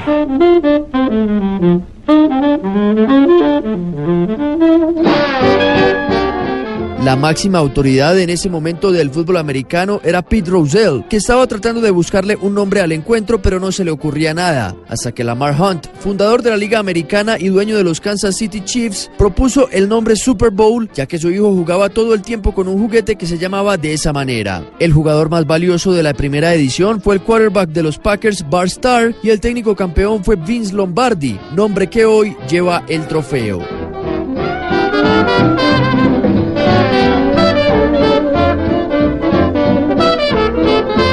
¿Entendió, señor Pombo? ¿Le quedó clara la historia del Super Bowl, del Super Tazón? Sí, me gustó mucho, muy clara y me impresionó la fecha, 1967. Yo hubiera dicho que esto Era trataba de 1920, sí. una cosa así, ¿no? Sí. 67. Es muy moderno el Super Bowl, sí. o sea, es algo reciente. Es algo reciente. Por eso le digo, la edición de este de este fin de semana es la 53. O sea, se han jugado apenas 53 Super Bowls en la historia. Y entonces Muy los poco. gringos, unos machos para volver esto el, el, el show de entretenimiento más grande de su tiempo. país, en muy Bueno, poco es que tiempo. todo, es que los gringos son unos machos de la publicidad, el mercadeo y el consumo de masas, ¿no? Sí, del entretenimiento como tal. ¿Usted, don Oscar Montes, ya se está animando más para verse el supertazón el domingo? No, yo le confieso que cuando comienzan a hablar del tema, yo soy como esos estudiantes que cuando le van a hacer las preguntas se hace en la última fila. Entonces yo me, yo me escondo en la última fila. Él se queda con, con Junior y con el béisbol. Oiga, sí, Junior, béisbol y bueno, y vallenato, ¿no? Que- Ah, o sea, a usted no le interesa ni cinco, ni, ni nosotros tratando de hacerle No, la no, pero- tarea pero- aquí, don Pablo. No, pero le confieso, Camila, que poquito a poco, ¿no? Hay que tener paciencia. O sea, a mí me tiene que tener paciencia con el tema, pero voy avanzando. De las el señor cosas Lombardi, es- por ejemplo, ya tengo claro un apellido allí del señor Lombardi. Eso, Vince Lombardi, muy importante. Bueno que lo tenga presente. Otra de las maneras también, pues, de que la gente, digamos, se encarrete con el tema del fútbol americano es sentarse a ver un partido y a medida que van pasando las cosas, bueno, y hay que... Pero nos ah, toca no, sentarnos con claro. usted, Pablo, para que usted se vea el, el partido con nosotros y nos vaya explicando. Ana Cristina, ¿usted con la historia ya le va cogiendo más el gusto? Sí, pero es que también me gusta mucho, es que no solamente el, el deporte, sino todo el ambiente, ver la gente, los conciertos, a mí los ambientes de los conciertos me parecen fantásticos, eh, todo. Es que es decir, eh, mejor dicho, yo pondría de lado el deporte y me importa más como todo el espectáculo alrededor de, de ese, pues de, de todo lo que ocurre en el estadio. Es que a veces el partido es una excusa para todo Exacto. lo que pasa. Claro, Exacto, para la excusa. publicidad, Sí. para el... Y la publicidad, es que la publicidad es fantástica. Para la música, Yo creo que ese es el atractivo de los conciertos y la publicidad, que es la, la mejor, sin duda, la más creativa. Yo, Camila, no me lo he preguntado, pero yo voy a estar pendiente de la televisión, voy a estar pendiente del Super Bowl. No estaría dispuesto, eso sí, a pagar una entrada por el espectáculo, ¿no? Porque me dicen, Paulo, que está entre 950 y 5 mil dólares, pero que en reventa incluso hay boletas de 22 mil dólares. Sí, es que eso es una locura absoluta. O sea, eso es como tratar de entrar a la final de la Champions o a la final de un mundial de fútbol, pero en Estados Unidos y es por, precisamente por toda la plata que se mueve que las boletas son tan caras y la reventa aún más. O sea, es, es- los precios son bien absurdos. Hay algo que tenemos que averiguar y es que estamos hablando mucho de la publicidad, pero esa publicidad aquí en los canales colombianos, cuando así tengamos televisión por cable, no la vamos a poder ver. Hay unos links que usted le dejó como tarea, señor Pablo Ríos, para averiguarle a los oyentes en dónde vamos a poder ver la publicidad a través de esos links en internet. Claro, Porque por- si usted sintoniza, ¿qué, qué canal irá a transmitir Aquí el Super Bowl? ESPN. ESPN. En E ESPN usted no ve la publicidad que ven los norteamericanos. Entonces usted tiene que pues darse mañas y buscarla en internet para ver los comerciales que ven los gringos ese día, que es parte del entretenimiento. O verlos después, como también sucede, eh, o sea, después del Super Bowl, que también transmite Fox Sports, me, me apunta aquí Sebastián Vargas, es el se hace como el ranking de las mejores publicidades, lo que más llamó la atención, lo que la gente más vio, y muchas veces acá en Colombia nos toca de esa manera. No, no, no, día. por eso averigües el link, esa es la tarea, tiene que averiguarse el link para que uno pueda ir en las redes sociales riéndose y comentando de los diferentes anuncios publicitarios. Pero entonces, ¿qué ve uno ahí como televidente acá en, Col- en Pues la, Bogotá o en Cali? la- la publicidad que sacan en el cable, que uno tiene acá. O a ¿Ah, veces sí? también eh, eh, ESPN pone sus sus propias publicidades de Pablo. otros partidos, de otros deportes, de Exacto. ESPN. Autopromo. Pablo, ¿y cuánto es que vale, cuánto es que vale eh, los, los, los segundos en, en- en- en la parte comercial, el, el minuto? Mire, ese, ese es un tema de que va en otra cápsula, pero le adelanto el tema del, del precio, o sea, lo que valen, por ejemplo, 30 segundos, 3,5 millones de dólares. 30 segundos. ¿Y Pablo quiere que nosotros los veamos en diferido? No. Haga el favor y nos consigue el link para verlo a través de internet en vivo y en directo como los gringos. Claro que sí. Para buscarlos y ahí, porque como dicen Ana Cristina y todos, es la música, los comerciales y además, pues, por último, el deporte que estamos tratando de entenderlo. a mí sí me gusta No el entiendo una cosa de la publicidad. ¿La publicidad solamente es para esa ocasión o ya la publicidad sigue sigue al aire en otros programas o es especialmente solamente para esa ocasión? Eso depende de la marca, la empresa que la ponga. Hay unos que, que utilizan este espacio para lanzar algún producto o alguna campaña y después la siguen poniendo o simplemente para esa ocasión preparan algo especial y la emiten durante las tres horas del, del Super Bowl. Sí, porque yo recuerdo publicidades que mencionan es el momento mismo y que uno Sí. piensa, uy, esto tan costoso para este instante, solamente para este instante y no, no vuelve a salir porque tiene como la mención del, in- del momento mismo, entonces ya queda inútil para usarla después. Mire, le quedan dos tareas a don Pablo. Uno, averiguarnos el link, ¿no? Esa es una de las tareas que podamos Así sea ver en internet. Es que, es que eso, eso es en lo que no quiero entrar. No, no, no, no, no, todo sobre Ese la es el mesa. Estamos en la claro, cultura de la pues, legalidad, Pablo, Ese es por el límite que no quiero pasar, ¿sí me entiende? Porque si acá lo podemos ver televisión, pero sin las publicidades, pues... Pues no, vamos a Pues- buscar cómo hacemos para ver la publicidad. ¿Sabe qué pasa también? Que cierran eh, en Estados Unidos y pasa pues en con muchos links en el mundo que en ciertas zonas no se puede ver esa, es- esas transmisiones. Bueno, pero vamos a buscar cómo Sí, hacemos obvio, para no, verla. buscar, y sí. el lunes vamos a tener los mejores comerciales acá, en este espacio.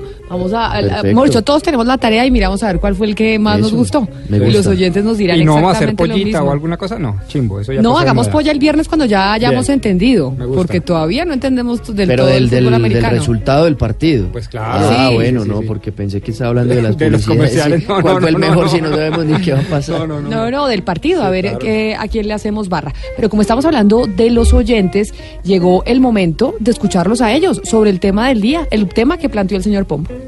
En Mañanas Blue los escuchamos. Muy buenos días en la mesa de trabajo. Mi calificación es uno. Esto se compone. Esto se compone, ya dice uno. Están como Ana Cristina, está como Hugo Mario y como Oscar y como usted. O sea, nadie cree que pueda existir realmente un enfrentamiento bélico entre, entre Colombia y Venezuela, que realmente es muy poco probable, porque usted le preguntaba eso a los oyentes y que dijeran de 1 a 10, ¿cuánto cree que es la probabilidad de que vaya a existir un enfrentamiento como tal? Vamos a ver qué dicen otros oyentes. Uno, para mí es uno, Camila. Aquí no hay nada. Maduro es solo aspaviento y un monacho ahí pintado. Lástima que sea colombiano ese tipo.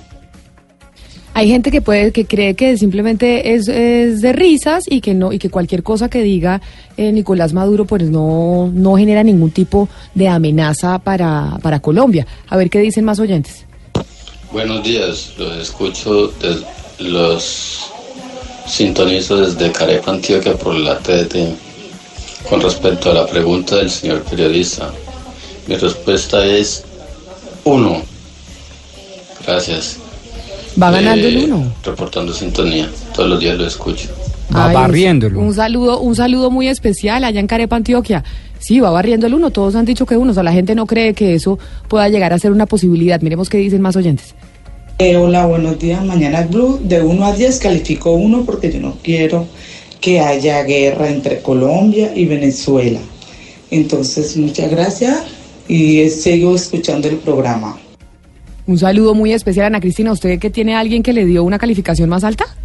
Sí, tenemos un oyente en redes que le dio cinco y nos dio toda la explicación. Se llama Sebastián Ciro Peña. Él dice, eso de estar abogando al régimen no es tan bueno porque recuerden que hace alguien, que lo hace alguien que está abogando, tirar patadas y puños a ver qué coge para respirar. Yo le doy un cinco y entre más intenten abogarlo tan fuertemente, más va a crecer la posibilidad de una guerra. Entonces Sebastián Ciro Peña no es tan optimista. Él habla de la coyuntura, que era otra cosa que mencionábamos, que siempre pensábamos que estaba muy alejada esa posibilidad, pero nunca habíamos enfrentado una coyuntura como la actual, con Venezuela completamente ahogada económicamente, ahogada con estas medidas que está tomando Estados Unidos. Y me parece que es inteligente la opinión de nuestro oyente, eh, no porque yo la comparta o no, sino porque creo que pues refleja una realidad y es que en épocas digamos de tanta tensión los tiranos los dictadores pueden reaccionar de cualquier manera y una de esas puede ser pues una confrontación armada para generar un enemigo externo y tratar de unir a su país en torno a él y otra serie de razones. Vamos a ver qué dicen más oyentes, de 1 a 10. ¿Usted qué tan factible cree que es una confrontación bélica entre Colombia y Venezuela después de lo que hemos venido escuchando desde ayer, viendo los pronunciamientos de Estados Unidos, la posibilidad de una llegada de cinco- de 5 mil militares a territorio colombiano y pues lo que ha mencionado Maduro en muchas oportunidades? Buenos días a Blue Radio, a todos los integrantes de la mesa. Habla Mauricio de acá de Medellín. Y para mí es un 10. Creo que la guerra se acerca, más porque Venezuela tiene un presidente que no piensa con la cabeza, sino que piensa con los pies y va a seguir haciendo locuras y va a llevar a que Estados Unidos eh, los ataque, sabiendo que Estados Unidos también tiene su as bajo la manga y es que también necesita el petróleo de Venezuela. Para mí es un 10. Usted decía que iba barriendo el 1, pues no. Mire, ya tenemos un 5 en redes sociales de Ana Cristina que nos reporta eh, sintonía y además acá tenemos un oyente desde Medellín que nos dice que un 10. Veamos a ver si esta balanza empieza a inclinarse hacia aquel lado. Buenos días, mi nombre es Javier Velázquez Duque. Yo no creo que haya guerra con Venezuela porque Venezuela y Colombia son hermanos. Si hay un enfrentamiento sería contra la dictadura en la cual todos los países del occidente están en contra de esa dictadura. Eh, ahí hay que hacer clara esa diferenciación. 11 de la mañana, 44 minutos. Ahí estaban eh, nuestros oyentes enviándonos sus mensajes antes de irnos al desconectado. Vamos a hablar de la situación del Nevado del Ruiz y por eso nos vamos a comunicar con Natalia Cubides. Ella es periodista de El Olfato, precisamente en el departamento del Tolima. Señora eh, doña Natalia, bienvenida. Cuéntenos cuál es la situación eh, del Nevado del Ruiz en este momento, que la gente está preocupada. Hemos vivido temblores. Ayer la gente se preocupó en Bogotá. ¿Qué hemos sabido ustedes allá en el departamento del Tolima? Buenos días, Camila. Claro que sí, pues eh, sobre las 10 de la mañana de este martes se realizó un consejo departamental de gestión del riesgo y las autoridades indicaron pues que 11 colegios de los municipios del sur del Tolima eh, se vieron afectados pues luego de este sismo. El secretario de Educación Departamental, Jairo Alberto Cardona, indicó que las sedes afectadas son La Aurora, Fundadores, Bolivia, San Jorge y entre otras ubicadas en, el municipio de Planada, sobre todo y en el corregimiento de Bilbao. Eh, digamos que a pesar de, de esta zozobra que se ha generado en la región pues por los sismos, que se han registrado pues ya 5.000 réplicas desde ayer, eh, las autoridades dan un parte de tranquilidad, le advierten a la gente que, que no se deje engañar por cadenas falsas y pues que estén al tanto digamos de lo que eh, emitan las fuentes oficiales al respecto.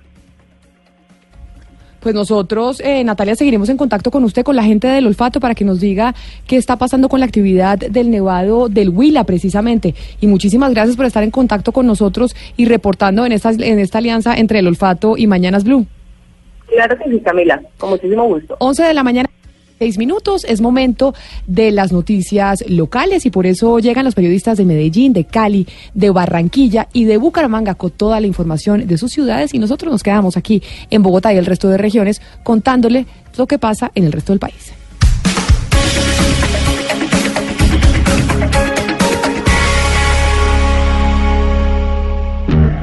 Ah, yes.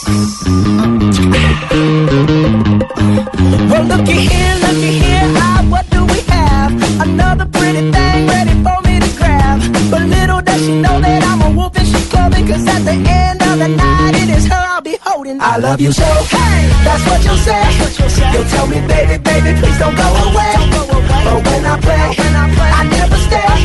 So every girl that I meet, Continuamos con la música del Super Bowl. Ya ha llegado don Eduardo. Don Eduardo con las noticias. Lo recibo con música del intermedio del Super Bowl. ¿Ha oído, ha oído las instrucciones, las reglas? Sí, y además la chévere, historia del. Super Bowl que nos trajo Pablo. Me gusta mucho el Super Bowl, me gusta mucho el fútbol americano. Debo confesarle que no soy muy seguidor, pero el Super Bowl sí de vez en cuando me gusta ese plan. Y el show de medio tiempo es espectacular. Y el show de medio tiempo de este señor Bruno Mars fue espléndido. ¿Cuándo fue este show, Pablo? 2014 en New Jersey, en esa ocasión fue el Super Bowl que él cantó y estuvo también con Red Hot Chili Peppers, una mezcla ahí de como de funk, que es lo que hace Bruno Mars y Red Hot Chili Peppers, que es rock que le gusta a mucha gente en el mundo. Bueno, y con esta banda entonces vamos con las noticias de Bogotá y el resto de regiones. Don Eduardo, ya que usted está aquí en cabina para darnos toda la información. Pues mire, le traigo novedades relacionadas con Samuel Moreno, el exalcalde de Bogotá, porque resulta que la fiscalía está pidiendo una condena que va entre los 22 y 32 años de cárcel, porque descubrió más elementos que permiten anticipar que este hombre, Samuel Moreno, habría sido el principal articulador del carrusel de la corrupción en Bogotá. ¿De qué se trata ese nuevo pronunciamiento de la Fiscalía, Silvia Charri? Mire, le cuento que esta nueva condena que está pidiendo la Fiscalía en contra del exalcalde de Bogotá, Samuel Moreno, es por los delitos de interés indebido en la celebración de contratos, cohecho propio, peculado por apropiación agravado y concusión. Dice la Fiscalía que de ser hallado culpable en este nuevo proceso, el exalcalde se enfrentaría a una nueva pena que oscilaría entre los 22 y 32 años de prisión. Este es otro proceso contra el exmandatario del Pueblo Democrático, quien ya fue condenado a 24 años de prisión por los hechos que se enmarcaron en el carrusel de la contratación, específicamente por todas las obras de malla vial que se firmaron en la calle 26. Esta nueva condena, digamos, que junta todos los procesos de malla vial y otros contratos que supuestamente fueron corruptos en la capital del país. En las próximas horas entonces el juez decidirá una fecha de este año en la cual anunciará si haya culpable o inocente por este proceso al exalcalde de Bogotá, Samuel Moreno. Una condena entre los 22 y los 32 años de cárcel. Es una condena importante por considerarlo el cerebro del carrusel de la contratación Sí. en Bogotá. Es decir, quien estaba articulando desde la alcaldía mayor todo el robo en, la, en las licitaciones y en las contrataciones que se dieron en Bogotá. Sí, claro, pero acá es importante saber, ¿esto es en el juicio solamente de Samuel Moreno, Silvia, o algo hablan de, de Iván Moreno y todos ellos? No, por ahora esto es, eh, le, eh, le contesto Diana, esto es la fiscalía pidiendo y te- teniendo, digamos, elementos que podrían implicarlo a Samuel Moreno en el número, tal número de delitos que podría incurrir en esta condena. Pero es una de petición inicialmente de la fiscalía que obviamente tendrá que ser avalado por un juez. Y bueno, pues mire, 22 a 32 años. Es que lo que pasó en Bogotá, porque obviamente se ha dicho que en todas las administraciones, no solo de Bogotá, de Cali, Medellín, Bucaramanga, además, ha habido corrupción en la contratación. Es un, digamos, un cáncer que tenemos en Colombia. Pero en el caso de Bogotá, durante la administración de Samuel Moreno, fue la primera vez que desde la cabeza, desde la alcaldía mayor, desde el alcalde mayor de Bogotá, se estructuró un sistema para saquear y robar la ciudad. Porque antes lo que se encontraban eran funcionarios de menor calado o en las secretarías y demás estructurando ese sistema para saquear a la ciudad. Acá es que teníamos la cabeza por el que votaron los colombianos estructurando todo el sistema para generar todo un entramado de corrupción que enriquecía a unos cuantos. Y se desaforaron porque ellos eh, hicieron este contubernio desde la propia campaña. En campaña ya ellos, sus reuniones eran precisamente con estos contratistas que llevaban enquistados en el IDU, en el, en el acueducto de Bogotá. Eh, mejor dicho, ellos tenían eh, el control absoluto de todos estos contratistas desde la campaña. Inclusive desde el gabinete, ¿no? Desde la elección del propio gabinete, porque acuérdese que hay muchos funcionarios que también están metidos en todos estos asuntos, como es el caso de Eduardo eh, Zambrano, que en su momento era el secretario de salud de la alcaldía de Samuel Moreno. Exactamente, pero mire, hablando de corrupción, vámonos precisamente para Popayán, porque es que un juez envió a la cárcel al alcalde de Popayán en el departamento del Cauca por supuestas irregularidades en contratos con el tránsito municipal. Don Freddy Calvache, nosotros que estábamos hablando que el único alcalde había sido desde la cabeza eh, Samuel Moreno, ¿qué fue lo que pasó allá en Popayán? Hola, muy buenas tardes. Así es, la juez tercero penal municipal con función de control de garantías eh, decidió dictar medida de aseguramiento contra el alcalde de Popayán, César Gómez Castro, consistente en detención preventiva en un centro de reclusión, teniendo en cuenta que la Fiscalía entregó todos los elementos y materiales probatorios que acreditan el cumplimiento de los requisitos del artículo 308 del Código de Procedimiento Penal. Como es natural, eh, la defensa del señor alcalde interpuso el recurso de apelación que procede ante un juez penal de circuito con función de control de garantías. Eh, en este proceso, pues, eh, es una medida preventiva, pues faltan las audiencias de acusación preparatoria, juicio oral y la lectura de la sentencia. Eh, eh, se puede determinar que el alcalde de la ciudad de Popayán o- eh, omitió, mejor, entregó en operación al tránsito municipal a una empresa privada sin licitación, incurriendo en falta gravísima según ha determinado la juez del circuito de, con función de control de garantías. Eh, como a esta hora, pues eh, la sentencia que ha dictado la, la juez es apelada por la defensa. Sin embargo, pues el alcalde, el alcalde de Popayán será recluido en un centro carcelario aún no determinado aquí en la capital del departamento del Cauca. Bueno. Popayán Freddy Calvache, Blue Radio. Don Freddy, muchas gracias. Freddy Calvache Blue Radio en el Cauca, en Popayán, en donde se envió a la cárcel al alcalde de esa ciudad. Pero Eduardo, ¿por qué no nos vamos precisamente para el departamento del Huila? Estábamos Pues sí. hablando ahorita del nevado del Huila, que nos tiene temblando a Bogotá también y a otras partes eh, del país, pero ¿por qué nos vamos a- Literalmente temblando, sí. ¿Sabe que a mí me pasó que yo me mareé? Yo pensé que eh, no estaba temblando, Uy. sino pensé que estaba mareada. Y yo dije, oiga, ¿qué me pasará? Estoy como enferma, Sí. pero dije, bueno, ¿quién sabe qué será? Y ya después cuando uno empieza a escuchar las, las lámparas o las fue cuando se puertas fue la luz aquí en Blue Radio, ¿se acuerda? Ay, usted estaba aquí en Blue, claro, aquí no, les es que yo estoy aquí hasta horas de la noche. Usted se va, usted es la una, usted se va, pero yo sigo aquí, pre- aquí, aquí metida. Oiga, pero le cuento que allá en el Huila también hay, hay noticia con lo que está ocurriendo en Neiva, particularmente en 10 comunas de la ciudad. Esto estamos hablando del 70% de la ciudad, donde están sin agua porque hubo una creciente del río Las Ceibas. ¿Y eso cómo afecta al acueducto, Silvia Lorena? Eduardo y Camila, buenas tardes, buenos días. Pero yo quiero, antes de empezar con el tema, yo quiero comentarles algo, a pre- eh, precisamente con lo que se hablaba ahora del tema de los sismos. eh, una vez se terminaron estos sismos o este sismo que tuvo eh, tantos grados de magnitud y que afectó muchísimo gran parte del país y especialmente el departamento del Huila, se empezó a registrar unas fuertes lluvias en varios municipios del departamento. Es que además del sismo estuvo acompañado de lluvias y fuertes vendavales. Esto hizo, precisamente ya con tu pregunta, hizo que se ocasionara una creciente súbita y deslizamientos de tierra en la cabecera del río Las Ceibas, que es el que abastece de agua a la ciudad. Eh, eso generó varios deslizamientos y por eso debieron suspender la captación de la bocatoma eh, llamada El Tomo, que dejó sin servicio de agua a las comunas 1, 2, 3, 4, 6 y, y 9 de la capital del Huila. Eh, de acuerdo con, hablamos con el ingeniero Héctor Buitrago, director técnico del acueducto de alcantarillado de las empresas públicas de la ciudad, quien indicó que esa situación se generó ante los altos niveles de turbiedad. Estamos esperando que, de acuerdo a lo informado, una vez mejoren las condiciones del afluente, se iniciará el nuevo proceso de captación. Pero también estas lluvias acompañadas de fuertes vientos afectaron el municipio de Garzón en el centro de Huila y dejó como saldo varios árboles caídos y 10 viviendas afectadas. Doña Silvia Lorena, muchas gracias. Pues bueno, ahí están en esta situación en el departamento del Huila por cuenta del agua. Pero además, no solo estamos en el departamento del Huila, nos vamos para el departamento del Meta. Porque en el Meta tenían un problema, don Eduardo, y es que mm, se estaban robando las vacas. Las reses, sí, imagínese. ¿Se dice vacas o reses? Pues, digamos, técnicamente les dicen reses ellos allá. Pero sí, básicamente hablamos de vacas, toros y pues, Pero ganado. reses se refiere a macho y hembra. Sí, pues la verdad, le voy a confesar algo. Yo no soy experto en el tema, pero pues digamos que en términos generales sí se Pero- habla de reses cuando hablamos de ganado, ¿no? En términos generales. Preguntémosle a don Carlos Andrés Pérez. Don Carlos Andrés, la- cuando hablamos de reses, hablamos de vaca y toro, sino que es el neutro para decirle a, a ese animal.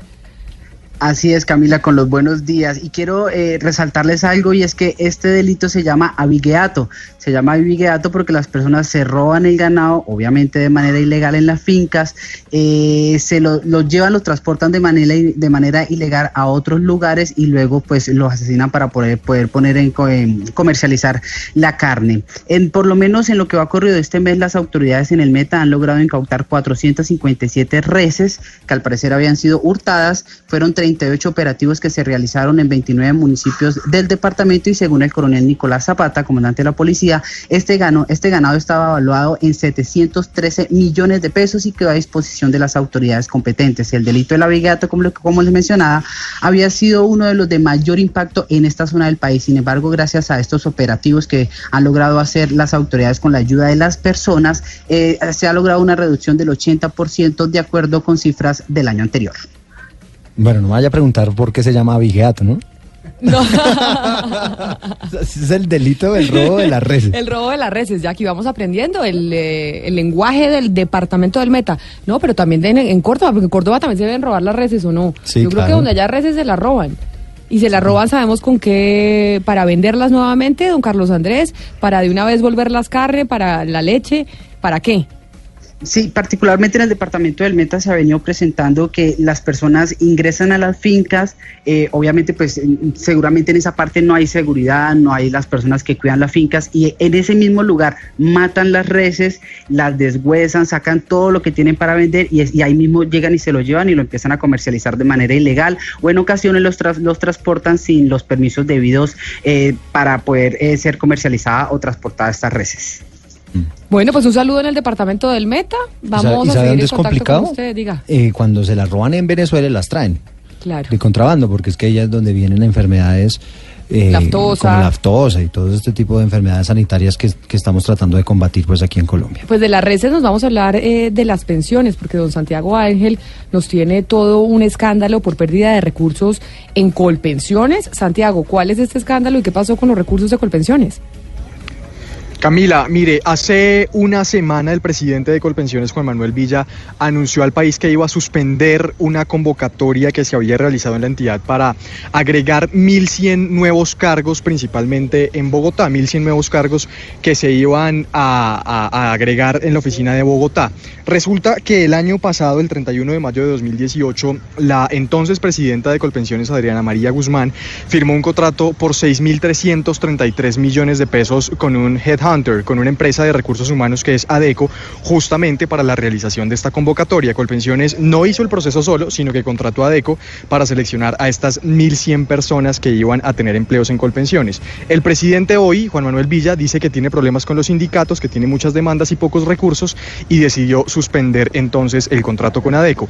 Pero la plata ya se pagó, por lo menos la mitad, se han pagado 3 mil millones de pesos y según nos dijo Colpensiones, el eh, restante está en proceso de desembolso. Entonces la situación es la siguiente, Colpensiones le está pagando a ADECO por un contrato para una convocatoria de 1.100 cargos que no van a llegar porque el presidente suspendió la convocatoria, es decir, la plata se gastó, pero el contrato pues al parecer por ahora no va a cumplir su objetivo. Camila, eso es lo que está sucediendo allí. Horror, pero entonces, qué horror, o sea, usted ¿no? contrata a un headhunter para contratar a nadie, porque suspendieron el proceso para la contratación de 1.100 personas. Pues básicamente, o sea que eh, contratamos al headhunter y ¿qué hace el headhunter? Pero de pronto ese contrato pues se aplaza por un tiempo o qué? Se suspende. Se, suspende. suspender. Sí, sí, sí, se suspende y no es que se pierda la plata del headhunter. O sea, cuando O se sea, necesite, pues, señores, yo ya le pagué, pues ayúdenme con el proceso. Exactamente, exactamente. No es que se vaya a perder eh, la plática, pero como Santiago es muy pilo y Santiago va a estar ahí pendiente. Exacto. A ver cuándo se reactiva el proceso para que esa plata que se le dio al Headhunter no se vaya a perder. Son las 12 del día, vamos a hacer una pausa y nos conectamos nuevamente con Medellín, con Cali, Barranquilla y Bucaramanga, porque vamos a hablar de Venezuela y del tema del día que les hemos planteado a ustedes. De 1 a 10, ¿cuánto creen que es el riesgo de que tengamos un enfrentamiento bélico con el vecino país? De 1 a 10, ¿cuál es su opinión y su calificación?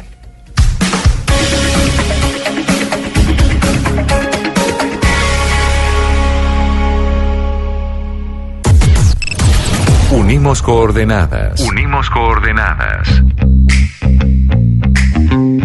A partir de este momento, nuestra señal se extiende por todo el país. Colombia está al aire.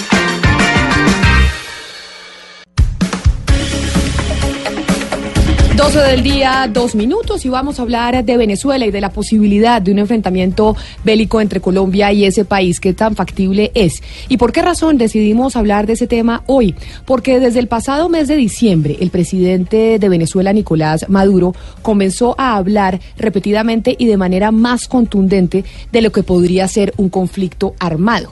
El gobernante venezolano incluso llegó a acusar a la Casa Blanca de organizar con Brasil y Colombia un complot para asesinarlo y ponerle fin a su gobierno, y lo ha repetido en diferentes oportunidades. En ese momento, Maduro le pidió a los militares de Venezuela desarrollar labores preventivas y labores defensivas para cuidar, entre comillas, cada palmo del territorio nacional de los enemigos de la patria, es decir, de los enemigos de su país. De hecho, Oigan ustedes, en un momento, Nicolás Maduro habló sobre los fusiles que todos los venezolanos tienen que tener para prepararse al combate si puede si llega a haber una invasión de su país. Puede ser que una fuerza invasora imperialista entre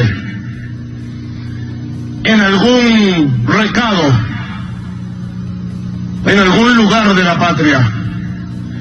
Pero lo que sí pueden saber los imperialistas es que no van a salir vivos de aquí, porque el pueblo los va a ir a buscar.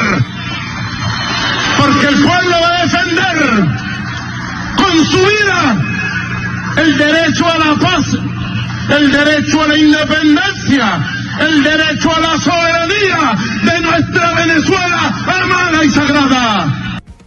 De hecho, el gobierno de Nicolás Maduro denunció que en diciembre del 2018 más de 700 mercenarios estaban siendo entrenados en Colombia. Eso fue lo que ellos dijeron para simular ataques venezolanos contra las fuerzas de orden en el país vecino y pues así generar una desestabilización que justifique la intervención extranjera. Eso dijo Maduro en su momento, el 23 de enero, momento en el que se juramentó Juan Guaidó como presidente interino de Venezuela. Maduro comenzó pues una estrategia militar que ha desencadenado movimientos hacia la frontera, y sí, hacia la frontera entre Venezuela y Colombia. Además, los militares, en voz del propio ministro de la Defensa de Venezuela, han salido a defender a Nicolás Maduro y han dicho que darán su vida para cuidar el honor de la patria. El domingo pasado, este que acaba de pasar, Maduro apareció trotando con los militares, montando, montado en un buque de guerra y pues aduciendo que entre 10 y entre el 10 y el 15 de febrero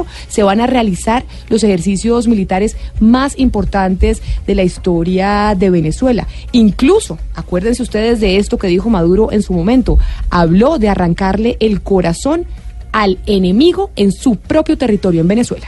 La ofensiva que debe ser preparada meticulosamente, la ofensiva, para ir al corazón del enemigo que ose tocar la tierra venezolana, ir al corazón del enemigo, arrancarle el corazón al enemigo en su propio territorio. En la tercera dimensión, no digo más. Eso dijo Nicolás eh, Maduro. Y precisamente tenemos noticias desde Venezuela sobre Juan Guaidó, que es el otro presidente de Venezuela, el que reconoce, por ejemplo, Estados Unidos como presidente legítimo en este momento. ¿Qué respondió eh, Santiago Martínez, Juan Guaidó, referente a las medidas que va a tomar el gobierno de Nicolás Maduro en su contra? Sí, Camila, feliz tarde. Un y cinco minutos. Muy breve fue la respuesta de Juan Guaidó. La acaba de dar acá antes de iniciar la sesión en el Parlamento. Ha dicho que en verdad no hay nada nuevo, que no desestima obviamente las amenazas, pero que él sigue acá en referencia al legislativo y que eh, al final las medidas solicitadas en su contra son la respuesta de un gobierno, dictadura fue la palabra exacta que él, que él utilizó, que se le acabó su tiempo. Escuchamos parte de lo que dijo muy breve, como te decía. La única respuesta es persecución, represión. Vemos con mucho dolor como casi 40 eh, venezolanos han sido asesinados en menos de una semana. Por eso estamos preocupados en este momento. Niños secuestrados, niños secuestrados eh, por una dictadura que no entiende que se terminó su tiempo, que Venezuela está decidida a cambiar, que el mundo está claramente eh, consciente de lo que sucede en Venezuela. Así que más que una amenaza nueva, a mi persona, a este Parlamento, a la presidencia encargada de la República. Eh, no hay nada nuevo, no, insisto, no desestimos las amenazas, la persecución en este momento, pero nosotros estamos aquí, seguimos ejerciendo competencias y seguiremos avanzando en atender a la emergencia humanitaria. Justamente después de esta respuesta, Camila, esta breve declaración, Guaidó entró al hemiciclo a presidir la sesión de hoy, cuyo cuarto y último punto tiene que ver, y es más importante de hecho, con elecciones. Allí se espera quizás o nombramiento o postulación de rectores electorales o al menos una fecha probable de comicios, pues recordemos que ese es el último, el fin último que tiene la oposición o la que aspira la oposición, que es repetir las presidenciales. Camila. Santiago, estamos preguntándole a los oyentes hoy qué tan factible ven un enfrentamiento bélico entre Colombia y Venezuela y que lo califiquen de 1 a 10. Eso le estamos preguntando a nuestros oyentes aquí en Colombia. Pero usted que está en territorio venezolano, que cubre constantemente el gobierno del presidente Nicolás Maduro, le quiero hacer esa misma pregunta de 1 a 10. ¿Usted cree que, eso, que esa posibilidad existe? Yo aspiraría, Camila, que de verdad se imponga el raciocinio y la diplomacia y no lleguemos a un enfrentamiento bélico porque sería un daño muy terrible para, para ambos países. No, pues una eso- frontera tan grande. Sin duda alguna, eso aspiramos absolutamente todos. ¿Pero usted cree que existe la posibilidad? Eh, no, realmente no, no creo que exista la posibilidad de que se concrete algo así. Gracias, Santiago. 12 del día, 8 minutos. Y estamos hasta ahora en comunicación con Christopher Sabatini. Saba- Christopher Sabatini es profesor de la Escuela de Asuntos Internacionales y Públicos de la Universidad de Columbia, pero además es el fundador y director ejecutivo de la nueva organización sin fines de lucro Global Américas, para precisamente hablar de este tema, de Venezuela, y ver una mirada experta en América Latina, pero que no está aquí, ni en Colombia ni en Venezuela. Profesor Sabatini, bienvenido a Mañanas Blue. Muchas gracias por estar con nosotros. Gracias, Camila, y no olvidaste, no olvidaste mencionar que, que fui profesor tuyo también. Así es, exactamente. Fue usted profesor mío, compartimos aulas. Sí, sí, sí. Bueno, dime. Profesor Sabatini, mire, ayer nosotros, incluso ustedes los norteamericanos, veían esa libreta del señor eh, John Bolton, el asesor de seguridad del presidente de los Estados Unidos, Donald Trump, en donde obviamente pues no creemos que eso haya sido sin, sin culpa, sino que había la intención de que se viera que vendrían cinco mil tropas para Colombia. ¿Usted cree que existe la posibilidad de que haya una intervención eh, militar por parte de los Estados Unidos a través de Colombia en Venezuela? ¿Eso existe, existe esa posibilidad? No creo, la verdad es yo creo que, eh, esa nota que todo el mundo vio ayer es, un, están apostando, están intentando asustar a Maduro. Eh, yo creo que hay poca probabilidad de una guerra y, no es una cuestión solamente de aspiración, porque mira, el- la, la- la fundación, el trabajo que han hecho para construir esa coalición en el hemisferio y también en Europa para denunciar y, y presionar a Maduro se, se, se quebraría si hubo una, una intervención. Yo, yo no, lo, no lo veo muy probable, pero tengo que decir que a pesar de eso, eh, la, la- la administración de Trump está haciendo un gran daño en no descartar esa posibilidad. Mientras tanto que están poniendo eso, están eh, dando esos señales en la nota de Putin. Yo creo que eso es muy peligroso porque sirve a Maduro a aumentar su base y, y- y- y hacer ese tipo de retórica como acabamos de escuchar. Profesor Sabatini, este fin de semana la revista Semana eh, propuso cinco escenarios posibles para la situación de Venezuela. Hablaba de que eh, Maduro renuncie o que los militares le den la espalda al régimen, eh, que Maduro se aferre al poder, una intervención militar extranjera o una salida concertada. Y ellos establecían la tercera posibilidad, es decir, que Maduro se aferre al poder como tal vez el escenario más posible. Para usted, eh, ¿cuáles serían esos eh, posibles escenarios en un futuro cercano? Yo creo que eh, la, que haya una, una intervención es lo menos probable, hay que decirlo. Yo creo que una, una salida negociada ah, es lo más ah, factible, eh, negociada por, por, por parte de unos buenos lo- interlocutores. Ya vimos que Tabaré Vázquez de Uruguay ha ofrecido su país como una un sede para negociar eso. Yo creo que eso hace porque a pesar de todas las- presiones que está montando los Estados Unidos, el gobierno, al, a, Venezuela, a Maduro en particular, yo no, lo veo muy fácil que él va a salir voluntariamente. Yo creo que ha- habrá, te- tendré, que- habrá algún tipo de, de negociación que garantiza la salida de, Maduro y, y- y mucho pandilla, que es una pandilla, eh, que tiene garantías de no servir en el- la cárcel. Profesor Sabatini, pero entonces usted cómo interpreta el nombramiento de Elliot Abrams, que le contamos a nuestros oyentes, participó pues en, en la captura a Manuel Noriega, participó en operaciones en, eh, en- en el eh, Medio Oeste. ¿Cómo interpreta usted ese nombramiento a Elliot Abrams? Sí, bueno, hay que decir primero que Elliot es un tipo muy inteligente, eh, lleva mucho tiempo, eh, en muchos sentidos es un, un puente entre eh, la Casa Blanca y el Departamento de Estado, que muchos sectores del Departamento de Estado no están a favor de esa política hacia Venezuela. En ese sentido, sirve también un papel burocrático. Eh, yo, yo sé, lo conozco muy bien y sé, conozco la, la historia de Elliot.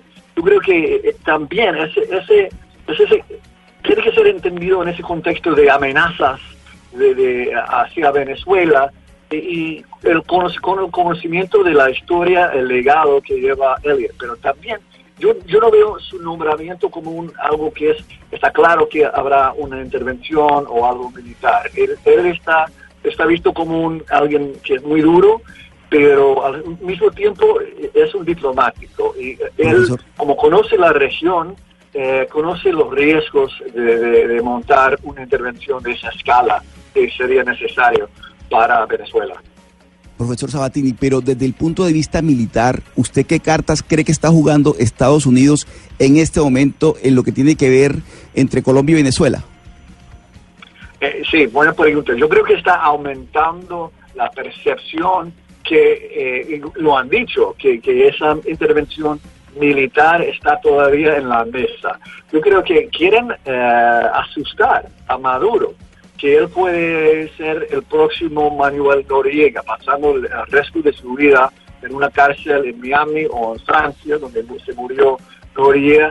Esa es una amenaza, pero tengo que decir, es una amenaza muy riesgosa. Yo, yo espero que esa administración eh, de Trump tiene más cartas para jugar, porque si no hay una posibilidad, yo lo veo muy, no muy proba- probable, pero donde llegan al final de sus cartas diplomáticas y van a tener que enfrentar esa amenaza que han llevado como un tipo de, como decimos en inglés, un bluff, cuando no, no hay una intención de hacerlo, pero están intentando a, a, a, a- a amenazar eh, la otra persona. Eh, justamente sobre eso quiero preguntarle, profesor. ¿Qué, ¿Qué pasaría? Usted dice que lo más viable es una salida negociada para que Maduro deje el poder, pero ¿cuál sería el futuro de Nicolás Maduro? ¿Respondería a él, sus funcionarios, la cúpula militar por el desastre económico, por la corrupción y los crímenes cometidos durante este tiempo? Eso sí es muy difícil, porque las, la mayoría de los, los, por ejemplo, los oficiales, eh, oficiales sancionados por el Departamento de Tesoro es por eh, violación de derechos humanos, corrupción y el narcotráfico. Es muy difícil dar impunidad a esos oficios para esos tipos de crímenes. Y, pero también es muy difícil que ellos van a querer salir del poder y correr el riesgo de ser juzgado por sus crímenes. Yo creo que eh, eh, es muy difícil, eso dependerá sobre todo en lo que pide a Juan Guaidó. Eh, eh, si él está pidiendo, digamos, una salida pacífica, una salida más, más estable, eh, puede pedir a los Estados Unidos que, que intenta a, a- a olvidarse de esos, esas sanciones, esos crímenes y dar, eh, sobre todo tal vez un modelo sería lo que hicieron en Sudáfrica después de, de- de la época de apartheid, cuando no hubo eh, juzgamiento, sino una, ah, una comisión de verdad que por lo menos investigó la verdad, publicó la verdad, pero con eh, el límite de no juzgar a los, a los culpables. Eso yo creo que sería casi, porque sin, sin eso, la- los, los oficiales militares, sobre todo los el alto mando, tienen un, un temor bastante justificado que cuando salgan del poder van a per- per- perder la libertad y van a terminar su vida en la cárcel. Profesor Sabatini, desde el sábado tener- pasado... van- no van a querer salir. Sí, Camila, dime. Eh, desde el sábado pasado, eh, los diputados de la Asamblea Nacional y el presidente interino Juan Guaidó han promovido una ley que eh, liberaría de responsabilidades penales a integrantes de las Fuerzas Armadas y funcionarios públicos que pues eh, le den la espalda o que eh, no sigan al lado de Maduro. ¿Usted cree que esta ley de amnistía, esta propuesta que es una maniobra para el, para el cambio de, de mando o para la transición tenga alguna incidencia? Precisamente, eh, precisamente. Eh, y la verdad que yo creo que, yo creo que fue una gran eh, posición que tomó ah, Guaidó porque antes la oposición venezolana siempre amenazaba, ah, siempre estaba con ese ruido de, querer castigar Maduro y su, su equipo. Ahora, el problema es que el, el Guaidó, él citó eh, esa amnistía sobre la violación de derechos humanos mientras las manifestaciones. Queda pendiente lo que van a hacer con los militares y también los, los, civiles en el gobierno que están vinculados al, al narcotráfico, que están vinculados a muchas actas ilícitas que no son la violación de derechos humanos, sino que tienen que ver con el lavado de, eh, lavado de dinero, eh, narcotráfico, la extorsión. Eso, y, eso sí es muy difícil, pero yo creo que, mientras no hay algunas garantías, puede ser que esto eh, puede ofender a alguien, que, alguien así puede salir ah, del poder sin, sin tener ah, culpa por sus actas así tan asquerosas, pero yo creo que hace falta, porque como sabemos, como dijo, por ejemplo, eh, la página web Inside Crime, es, es un gobierno de mafias y tenemos que garantizar que haya una salida, para, porque si no van a quedarse ahí hasta que cuando entonces puedan, incluso con eh, la violencia. Eh, profesor Sabatini, esta puede ser una pregunta que tal vez puede sonar eh, tonta, pero hay mucha gente en Colombia que se pregunta y es, cuando hablamos de 5.000 tropas, de 5.000 hombres y demás, en lenguaje norteamericano, cuando se dice 5.000 tropas, ¿a qué nos estamos refiriendo? Los gringos, ¿a qué hacen referencia cuando dicen eso? Están refi- refiriendo a tropas, la verdad es que tropas, eh, de, soldados. Eh, ahora, como dije, yo creo que este es un juego que está jugando Bolton para, para ah, asustar a, Made- a Maduro, pero cuando ponen ahí 5.000 tropas es 5.000 soldados. Ahora, sabemos que 5.000 soldados no pueden invadir eh, Venezuela. Eh, si es muy factible, eh, los Estados Unidos pueden hacerlo muy fácilmente, pero con, con 5.000 soldados sería imposible. Sobre todo porque hay que entender que Maduro, a pesar de la crisis económica, humanitaria, mantiene un- unos bases de, apoyo muy eh, muy fuertes, sobre todo los colectivos. Entonces, yo creo que lo- los 5.000 eh, soldados no va a ser suficiente. Yo creo que tal vez lo que están es- haciendo es poniendo eso es para eh, eh, reforzar la, la, la, la frontera con Colombia, por si el caso que eso es sí factible, que Maduro intenta para extraer la atención ah, de su pueblo y el sufrimiento de su pueblo, intenta algún tipo de invasión o de, de provocación, no solamente a Colombia, pero también a Guyana, que ha amenazado varias veces. Pues profesor eh, Christopher Sabatini, profesor de la Universidad de Columbia, muchas gracias por habernos atendido esta mañana para hablar de Colombia y de Venezuela. Feliz tarde ya para usted allá en Nueva York. Gracias Camila, es un gusto. Y precisamente lo que estábamos hablando con el profesor Christopher Sabatini desde Nueva York es la pregunta que le hacemos a nuestros oyentes en el 316-415-7181.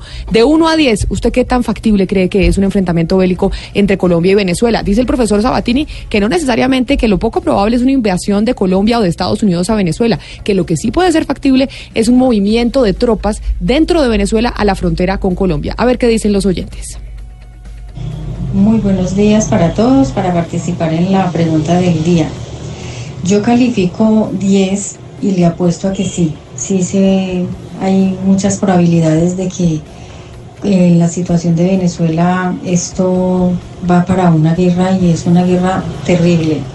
Yo le apuesto a que sí y le pongo 10, que sí. Otro 10 dentro de nuestros oyentes. Un saludo a los que nos están enviando los mensajes. Vamos con otro oyente. Esa guerra con Venezuela sencillamente no se va a dar. Eso es mentira que a la ultraderecha colombiana le conviene que Venezuela se arregle, porque ese es el coco de ellos. Esa situación es la que Uribe y sus seguidores utilizan para meterle miedo al votante. Eso no va a pasar, eso no le conviene.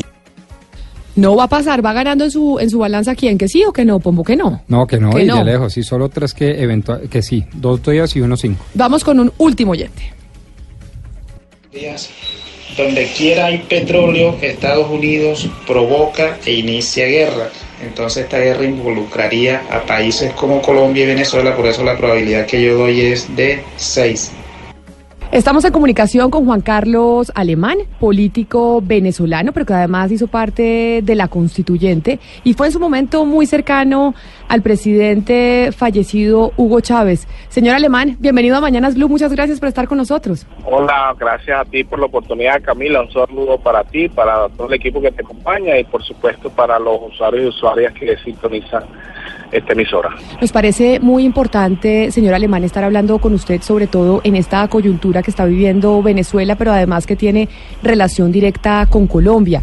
Y es, ¿cuál es la visión que tienen incluso desde el chavismo de lo que se conoció ayer, por ejemplo, de las notas del señor Bolton, asesor de seguridad del presidente Donald Trump, de tener la posibilidad de traer 50 militares, 5 mil militares norteamericanos a Colombia. Bueno, muy preocupante que el gobierno del señor Iván Duque se preste para una acción de esta naturaleza, para aupar una agresión contra nuestro país.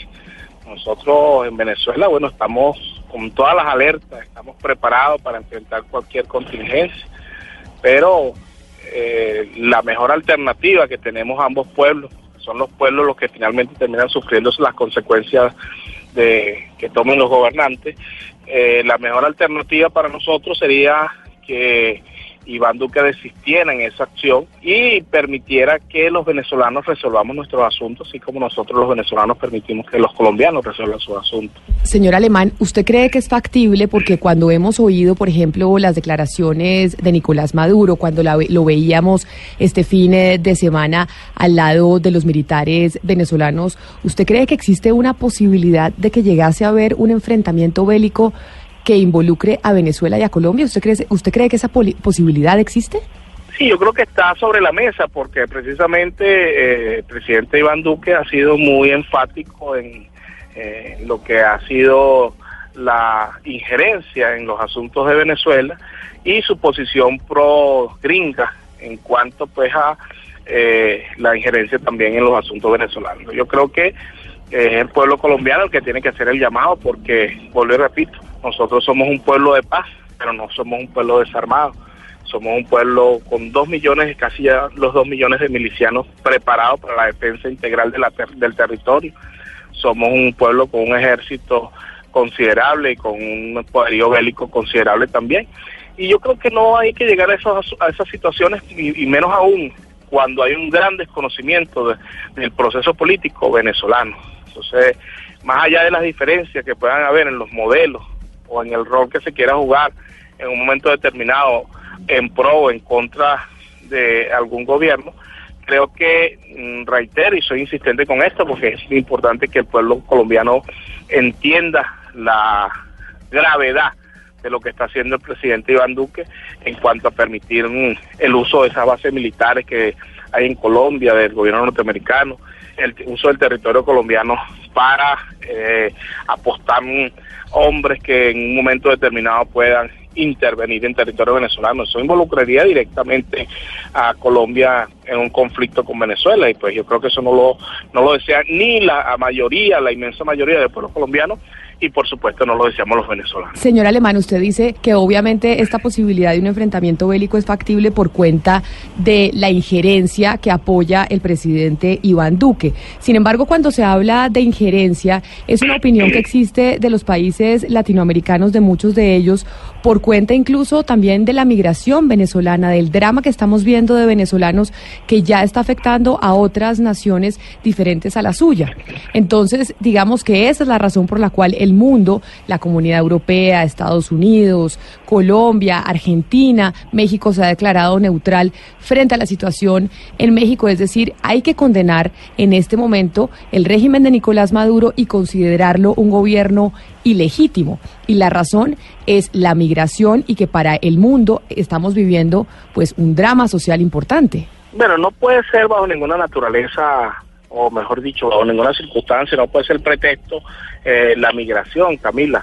Venezuela, un tercio de la población venezolana proviene de otros territorios. Eh, nosotros tenemos cinco millones y medio de colombianos acá en territorio venezolano que, que llegaron a nuestro territorio huyendo de la violencia, de la persecución, y aquí simplemente los recibimos con todo cariño, con todo afecto. Los colombianos y las colombianas para nosotros son nuestros hermanos, viven en nuestras comunidades, viven en nuestros barrios, son beneficiarios de todo la, el sistema de protección social que tiene el gobierno venezolano y no le hacemos ningún tipo de diferenciación más allá de una situación difícil por la que evidentemente estamos atravesando los venezolanos y en la cual nosotros los venezolanos le pedimos fundamentalmente a los hermanos latinoamericanos que eh, critiquen o que, mejor dicho, objeten las causas y no las consecuencias, porque la migración es una consecuencia de un conjunto de acciones que ha tomado el gobierno norteamericano y que ha eh, generado pues situaciones complejas en nuestro territorio. Y bueno, como es natural, Camila, todo ciudadano siempre está en búsqueda de mejoras. Esos venezolanos que se han ido en búsqueda de mejoras en, económicas en otro territorio, bueno, nosotros le deseamos el mayor de los éxitos y solo le pedimos a los hermanos latinoamericanos que lo reciban con el mismo afecto con el que nosotros los hemos recibido. Nosotros tenemos una colonia aquí, Camila, para que lo sepa el pueblo colombiano, de 5 millones y medio de colombianos, pero tenemos también 500 mil peruanos, tenemos 500 mil ecuatorianos, tenemos medio, eh, un millón de asiáticos, tenemos un millón de, personas de nacionalidad árabe, tenemos eh, entre españoles y portugueses más de un millón de, de, de- Claro, de yo lo, permítame, yo lo interrumpo, eh, señor Alemán. Lo que entiendo sin duda alguna, los países están compuerto- compuestos de migración, pero sería tapar el sol con un dedo decir que ustedes no están teniendo un éxodo importante y están teniendo un éxodo importante por cuenta de las dificultades sociales que están viviendo, por cuenta de las dificultades económicas y porque hay un sector muy grande y amplio de la población que considera que están frente a un régimen que es ilegítimo. Fíjate, no no es tan así, Camila. Eh, esa es una, creo que es una opinión, una opinión muy personal tuya, el, el hecho de calificar al gobierno legítimo, al presidente Nicolás Maduro de ilegítimo. La migración venezolana empezó hace ya un par de años. Eh, las elecciones del presidente Nicolás Maduro fueron apenas el año pasado.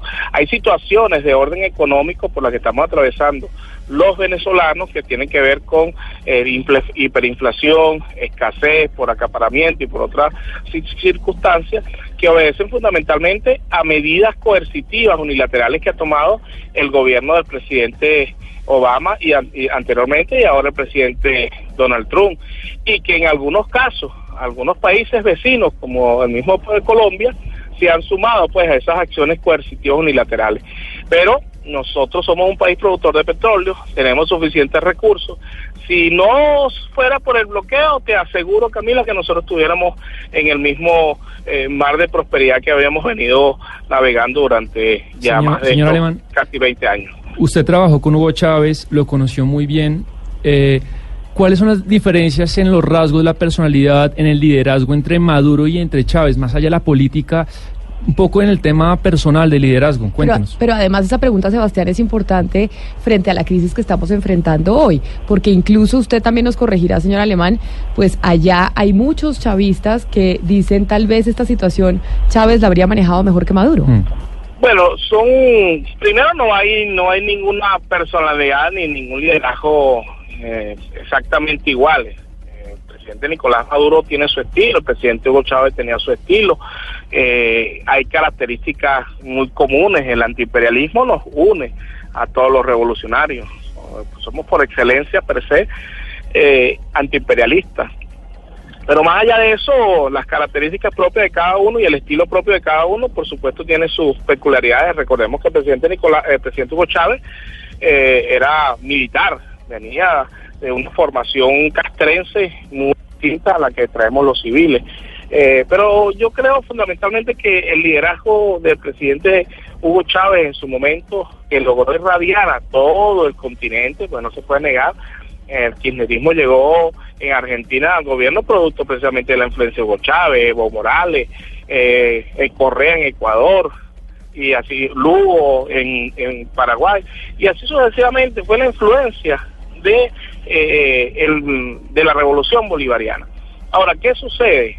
Eh, el, el, el, ahorcamiento que ha aplicado el imperialismo norteamericano al gobierno legítimo, al presidente Nicolás Maduro, bueno, desde un principio ha sido horroroso y eso ha traído como consecuencia, bueno, consecuencias muy, muy complejas.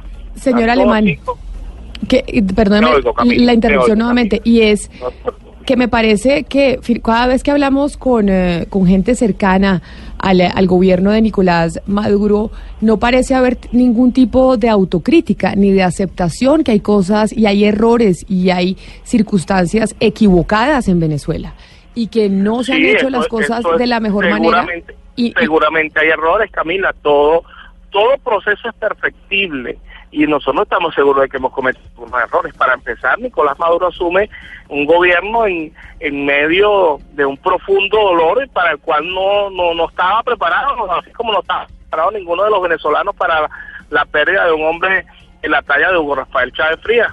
Y bueno, asume Nicolás y estoy seguro, muy seguro que, que por supuesto que cometimos errores, que tuvimos muchas virtudes, pero también errores y para mí uno de los grandes errores que, que hemos cometido ha sido no haber castigado con mucha más severidad eh, o, haber sido, eh, digamos que de una forma u otra, eh, muy suaves para quizás para salvar la forma a nivel internacional eh, con eh, elementos corruptos, que por cierto hoy en día muchos de ellos están en Colombia o muchos de ellos están en los Estados Unidos y quizás no haber ejercido la, la, la, la autoridad en, en, en su plena en su plena en su plenitud Señor. quizás pudiera ser uno de los errores que hemos cometido. Adicionalmente, eh, nosotros le dimos, lo que hicimos con el presidente Nicolás Maduro fue darle continuidad a un gobierno, a un modelo político que eh, impulsó al presidente Hugo Rafael Chávez Frías. Pero Sí. nosotros debemos recordar, Camila y Sebastián, y yo les pido allí a ustedes un poquito de imparcialidad, más allá que seguramente estoy más que convencido de la posición que ustedes tengan en la emisora o la que les obligan a tener en la emisora. Pero yo les pido por un segundo un sesgo de imparcialidad. No, que pero mire, señor- señor se Alemán, ustedes, ya va, permítame. déjame terminar, Camila, porque me ha interrumpido tres veces. No, y pero yo, es que- pero permítame- Te he estado eh, eh, aceptando tu interrupción para terminar la idea. Y quiero terminar mi idea para que los usuarios y las usuarias colombianas. Claro, pero es que yo no le puedo permitir, pero yo no le puedo permitir que usted diga que está nos, en Venezuela. pero yo no le puedo permitir a usted que usted nos diga, yo lo he entrevistado con mucho respeto, que usted nos diga que a nosotros nos imponen una posición política, porque eso sí me parece irrespetuoso de su parte, ¿a usted no le parece? Bueno, mira, nosotros sabemos muy bien la posición política que tienen todos los medios colombianos, donde hay fundamentalmente, fíjate, cuando tú, te, cuando tú hablas del régimen, ya tienes una posición sesgada. Porque tú deberías de referirte, si tienes una posición imparcial, Camila, a el gobierno del presidente Nicolás Maduro. Les guste o no les guste a ustedes, los, los periodistas, a muchos medios colombianos. Aquí hay un gobierno legítimamente electo, bajo mecanismos democráticos. Claro, señor Alemán, pero usted entiende que el mundo está dividido hoy en esa en esa posición, el mundo está dividido. Pero- el el pero, mundo. Pero, pero el- uno tiene que ser imparcial. En tu caso debería ser imparcial, porque cuando tú te, te refieres al régimen, ya tú tienes un sesgo a favor, o, o mejor dicho, en contra de la revolución bolivariana. Entonces, por eso te lo digo, con mucho respeto, Camila, porque la intención no es entrar en una polémica en la que tú me digas algunas cosas y yo te diga algunas cosas, sino que el, los usuarios y las usuarias entiendan un poco la dinámica que estamos viviendo nosotros en Venezuela y la posición política que estamos defendiendo. Yo estoy completamente seguro y bueno, nosotros aquí, de hecho aquí cada quien dice lo que quiere por las radios, por las televisoras y no hay ningún tipo de sanción de ninguna naturaleza y estoy completamente seguro que sucede lo mismo en Colombia. Entonces yo lo que te pido es que me permitas No, concluir. No, señor Alemán, eso que usted está diciendo sobre los medios de comunicación en Venezuela básicamente no no es verdad y usted lo, y usted lo conoce. Eso es tu Nosotros opinión, pero si tú, si tú sintonizas Globovisión, si tú sinto- sintonizas Unión Radio, si tú No, sintonizas Alemán, yo le hablo, por ejemplo, la- le hablo, por ejemplo, del no Nacional, puedes le hablo, por ejemplo, del Nacional de el Caracas, en Nacional, donde asfi- publica, el Nacional publica lo que quiere, pero, Camila. pero asfixiado completamente comunicación, por, el gobierno, eh, no, Alemán. por las mismas medidas coercitivas que ha impuesto el imperialismo norteamericano, que tienen a todos los medios de comunicación por igual, a, los, a las prensa escrita en- eh, arrinconada igual, porque no nos permiten la comercialización con el papel, porque no nos permite la llegada de la tinta. Entonces uno tiene que ser, eh, cuando uno va a hablar de algo, tiene que tener la certeza. Si tú, si tú logras sintonizar cualquier emisora y le puedes decir a algún connacional tuyo colombiano que sintonice aquí cualquier emisora en la ciudad capital para que vean cómo insultan al presidente como les da la Sí, gana. pero por ejemplo, señor Alemán, como les da la gana. Estado- no puede decir que hay un sesgo, Camila. Eh, le hace un gran daño a la comunicación uno tomar partido en eh, con su posición política cuando uno ejerce el periodismo. Entonces, nosotros lo que pedimos es que haya equilibrio y que no se tome partido, porque tú me estás entrevistando a mí y yo te estoy dando mi opinión. Claro. Y tú estás expresando tu opinión. Y precisamente la por cual eso- tiene, por supuesto, un sesgo. Cuando, eso- cuando me hablas de régimen. Cuando Aquí hay hablamos- régimen, aquí hay un gobierno legítimo, electo por el pueblo venezolano en elecciones libres, universales, directas y secretas. Señor Alemán, Y aquí no hubo en aras, como, y en aras- otros- eh, como había en otros países. y en aras no del hubo equilibrio, no se por le- esa no se razón- coar- no- por esa razón- co- co- coerción hacia nadie. Por esa razón, en este espacio hemos querido llamar y hemos llamado y hablado con diferentes personas cercanas al gobierno del presidente Nicolás Maduro. Por esa precisa razón, porque queremos también escuchar cuál es su posición frente a lo que está pasando en este momento con Venezuela y en relación con Colombia. Y frente a eso, quizá una última pregunta. Cuando ustedes hablan de que hay una, una, una medida que quiere intervenir en Venezuela, que ese es un propósito que tendría el gobierno de Iván Duque, a pesar de que pues ha mencionado que no. Yo entiendo que ustedes entienden que sí, por cuenta del apoyo y el respaldo de los Estados Unidos, y es frente a la presencia del Ejército de Liberación Nacional en territorio venezolano en donde el ELN, la guerrilla interna que tenemos nosotros, pues se pasea por territorio venezolano y básicamente ese es uno de los problemas enormes que tenemos nosotros en Colombia, por cuenta, y me disculpa usted de la, la palabra que voy a utilizar, de la alcahuetería del gobierno de Nicolás Maduro con la presencia del ELN en su territorio. Te das cuenta que eres irrespetuosa, Camila. Te das cuenta que así no se puede hacer periodismo. Te das cuenta que le falta el respeto al pueblo venezolano cuando tú te refieres de esa manera. Aquí el único alcahuete que hay, y me hace ponerme a tu nivel, el único alcahuete que hay han sido los gobiernos cómplices de Colombia que se han encargado de arrodillarse a la oligarquía colombiana y a sus intereses y tienen el pueblo colombiano descuidado. Deberían ver el reflejo de lo que hay en la frontera colombiana, donde hay miseria. Si, si Colombia fuera una maravilla, Camila, no tuviéramos cinco millones y medio de colombianos aquí, no fuera Colombia el país que do- de, de donde más emigra la gente. Entonces no sigan disfrazando. Pero- pero- favor, pero, señor Alemán, sí.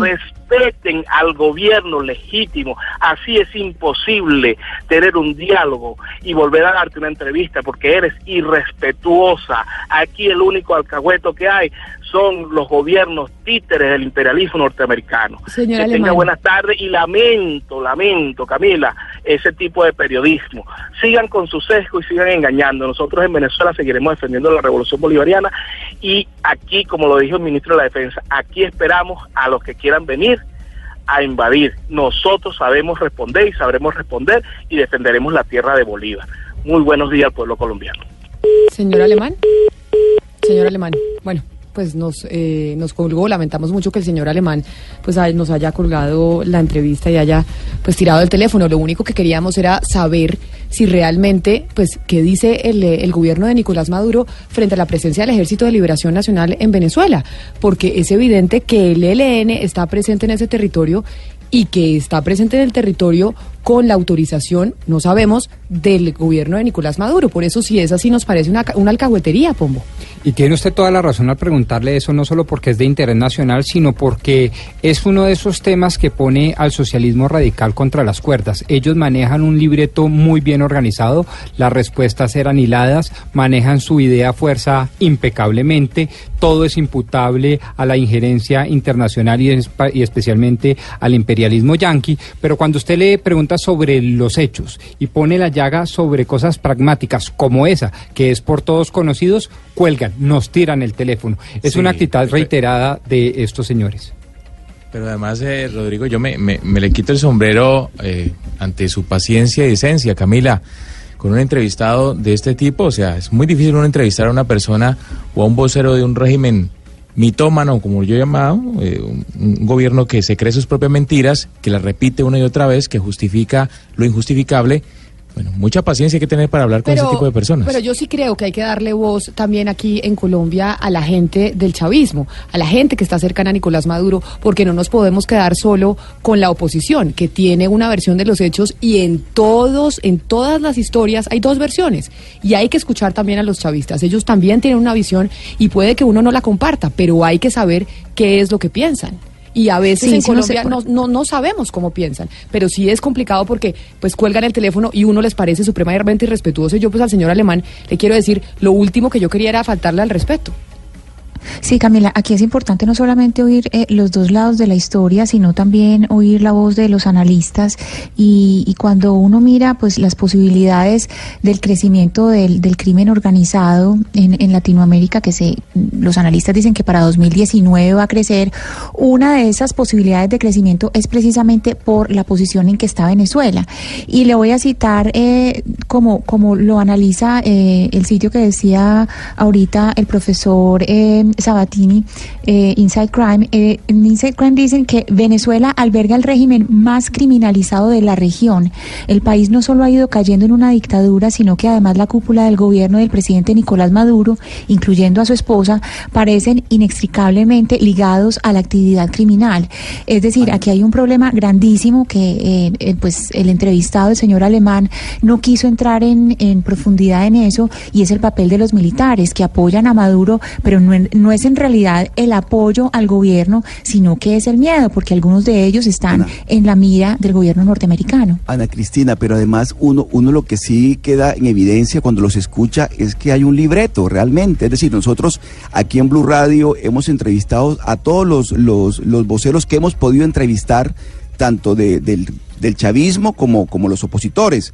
Eh, le hemos dado la libertad de que todos ellos se puedan expresar, pero lo que, se, lo que se observa siempre es un libreto en el que la única palabra que existe es la carencia de autocrítica.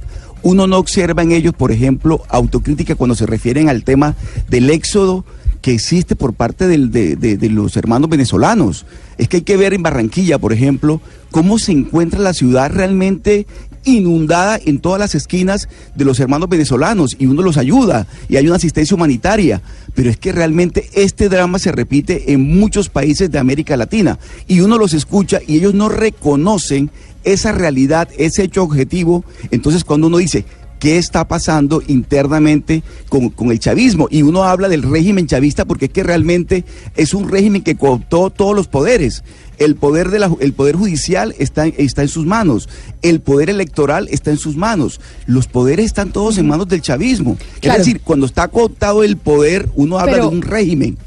Sí. Así de simple. Sí, lo que pasa es que obviamente ellos tienen, ellos tienen otra visión y hay que escucharla también, porque uno tiene que escuchar todas las versiones. Pero hay una versión y hay una historia que no hemos escuchado cuando hablamos de Venezuela, cuando hablamos de Colombia, y es la gente del departamento de Arauca. La frontera entre Colombia y Venezuela, la gente, los colombianos que están en la frontera, son los más afectados con la situación que se vive entre los dos países. Y por esa razón hemos querido invitar hoy a Ricardo Alvarado, al gobernador del departamento de Arauca, la región más afectada por esta crisis diplomática entre los dos países y a ellos es que tenemos que también escucharlos. Así que, gobernador Alvarado, muchas gracias por estar con nosotros aquí en Mañanas Blue y nos parece importantísimo tener su, su voz hoy con nosotros. Permítame hablar en, en tres personas, uno como médico, otro como gobernador de un, de un departamento de frontera y otra como una persona que ha vivido la historia de Colombia y Venezuela durante más de 50 años. Eh, yo, eh, como médico, siento la, tengo la preocupación, y así se lo expresé en su momento a la ministra de Salud, en presencia del presidente Maduro, cuando acompañé al gobierno nacional en Puerto Ordaz, en Caracas, y es que mientras uno no tenga conciencia de enfermedad, difícilmente puede mejorar. Cuando uno como ustedes lo llaman, tiene un libreto ya establecido, pues todo es normal, pero realmente la realidad es otra. Arauca sufre por tener o compartir con más del 62% de la identidad del pueblo venezolano, pues ustedes recuerdan que tiene una condición de llaneridad, pues Arauca es quien la sufre. Y la sufre en su gente. Cuando observa y pasa, que tenemos que gastar más de 1.700 millones de pesos mensuales en atención a personas que vienen desplazadas en condiciones, no de la enfermedad, la enfermedad ya de por sí es un problema, sino en condiciones sociales, en condiciones de hambre y en condiciones de desamparo y sobre todo con muy poquito sentir que hay solución en su patria. ¿Por qué no puede entrever y dejar ver que puedo ir a Colombia a atenderme, a que me reciban, por me ofrecen una mejor alternativa. Es por la desesperanza. Y no, y no puede uno argumentar, y oyendo ahora la entrevista del señor Alemán, es que uno no puede negar que existe un régimen y que existe una, una condición de, de patria que se ha olvidado de su gente, que ha dado, que ha- le ha dado la espalda porque el hambre está ahí. Hemos, y yo lo siento aquí en la gente que está viviendo en mi pueblo, más de 13 mil personas que pasan diariamente em, buscando alternativas diferentes porque su patria no se la no se lo permite. Entonces no, no desde, desde una región, permítame decirle, esa es la realidad y no lo puede desconocer que tenemos una patria que lamentablemente está sufriendo y está sufriendo por ausencia o porque lo que presenta o que le presenta el, el régimen, como ustedes lo llaman, pues lamentablemente no corresponde a las necesidades de su pueblo. Gobernador, el eh, señor alemán nos colgó y se molestó cuando le dijimos sobre la presencia del el Ejército de Liberación Nacional en Venezuela y que esto era pues básicamente una especie, con mucho respeto, pues de alcahuetería del gobierno de Nicolás Maduro. Usted que está en la frontera y que lo vive día a día, denos su visión sobre esa presencia del Ejército de Liberación Nacional, del ELN en territorio venezolano y qué tanto les afecta a ustedes en la seguridad en Arauca. Eso es cierto, eso, eso es una verdad de apuño, pero no solamente de los últimos años, esto lleva hace rato, hay presencia, y sobre todo veámoslo simplemente con los el récord de, gente que, que, que, que me secuestran o la gente que eh, tiene que ir citados en, a, por, por, ellos mismos, allá están, y eso es una cosa tolerada, incentivada, y lo más harto es que existe una convivencia y una convivencia entre la institucionalidad y el mismo eh, la misma subversión, porque finalmente se ha vuelto parte del, del, de la, del actuar de la, inclusive de la población civil, donde afectan la presencia inclusive para dirimir lo que en otrora era parte de lo que nosotros vivíamos en un territorio como el nuestro. Finalmente una autoridad. El- la misma subversión se volvió un elemento que hace y deshace dependiendo de los intereses de, que, de, de ellos mismos y del gobierno que, en este momento tiene, tiene Venezuela. Sí, gobernador, cuando uno habla con usted y con otros gobernadores eh, eh, que estuvieron antes que usted en ese cargo, ellos dicen, y como dice usted, parece que Arauca fuera otro país y que y tratan Arauca como si fuera otro país. Con todo esto que está pasando ahora mismo con Venezuela, ¿qué le ha dicho el gobierno nacional? ¿Estamos listos eh, ante una incursión de Venezuela, una incursión bélica en Colombia? ¿Estamos listos en frontera? Hay que aceptar una cosa que es ineludible y es que el punto más débil y el punto donde fácilmente se puede preparar desde la lógica de la guerra cualquier situación de hecho, y así lo han hecho en el pasado, es Arauca. Arauca tiene una debilidad grande y se llama el río Arauca. Un río que no tiene sino un solo paso autorizado, que es el puente internacional, pero que lo pasan y es controlado lamentablemente por esta condición que hemos señalado.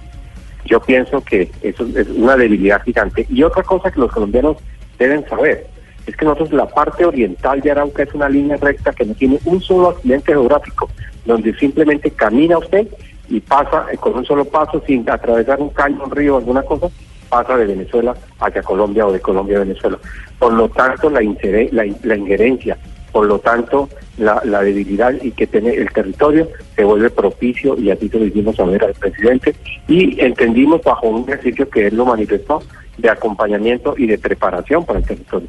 Arauca es el punto más débil que tiene Colombia para una posible eh, eh, eh, situación de emergencia que se pueda suscitar en el caso de una confrontación. Eso lo sabemos y eso lamentablemente, y los araucanos sentimos una debilidad y una angustia propia, porque inclusive, veámoslo, cada vez que requieren hacer un ejercicio militar para hacer ostentación de su poderío, pues lo hacen sobre el río y lo hacen aquí en la frontera. Cada vez que el presidente Chávez y el presidente Maduro dicen "Ah, movilícense hacia la frontera, no sé qué cosa, lo hacen específicamente sobre Arauca, no lo hacen en los demás territorios de, de con, con Colombia. Y precisamente sobre eso, sobre eso quiero preguntarle, sobre la movilización eh, de tropas venezolanas a la frontera que es precisamente en Arauca, en su departamento, porque hablábamos con expertos, por ejemplo, con el profesor Christopher Sabatini desde los Estados Unidos y decía, no hay una posibilidad bélica de Colombia hacia Venezuela o de una injerencia militar de los Estados Unidos, que él no veía eso como una posibilidad, que más bien sí veía como posible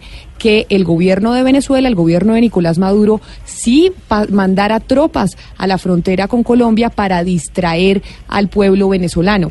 ¿Eso usted eh, cree que también puede pasar y ha pasado en anteriores ocasiones y qué sucede en ese momento? Eso ha sido el espíritu desde hace mucho tiempo. Recuerda la invasión de hace dos años en el sitio llamado Los Pájaros, cuando había dificultades y la ONU estaba tomando decisiones o la OEA. Posteriormente, cada vez que hay una dificultad o hay un tema sobre de agenda entre los dos países, siempre se toma el argumento y el sitio donde lo sentimos es en esta frontera. Yo no creo, nunca Colombia ha tenido ese interés ni, ni creo que, que, que, que, nos, que tengamos la vocación, todo lo contrario.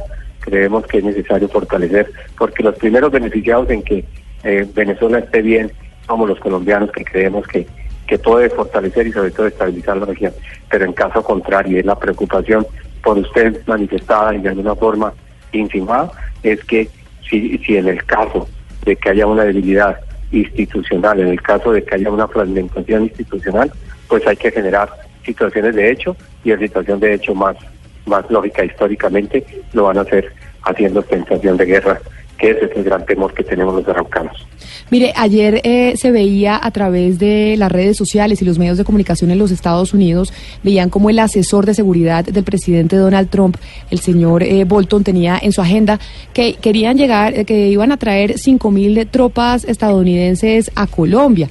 Y obviamente esa ha sido la discusión durante toda la mañana en los medios de nuestro país, en los Estados Unidos y demás. Usted como gobernador del departamento de Arauca, quien está en la frontera, el departamento más afectado, ¿les han hablado de eso desde el gobierno nacional o usted también simplemente se ha enterado a través de los medios y ya? Es lo que ustedes han manifestado, pero entiéndalo de otra, de otra razón. Eh, geopolíticamente, ¿qué representamos o qué representa Colombia ante una posible eh, eh, acciones de, co- de conflicto?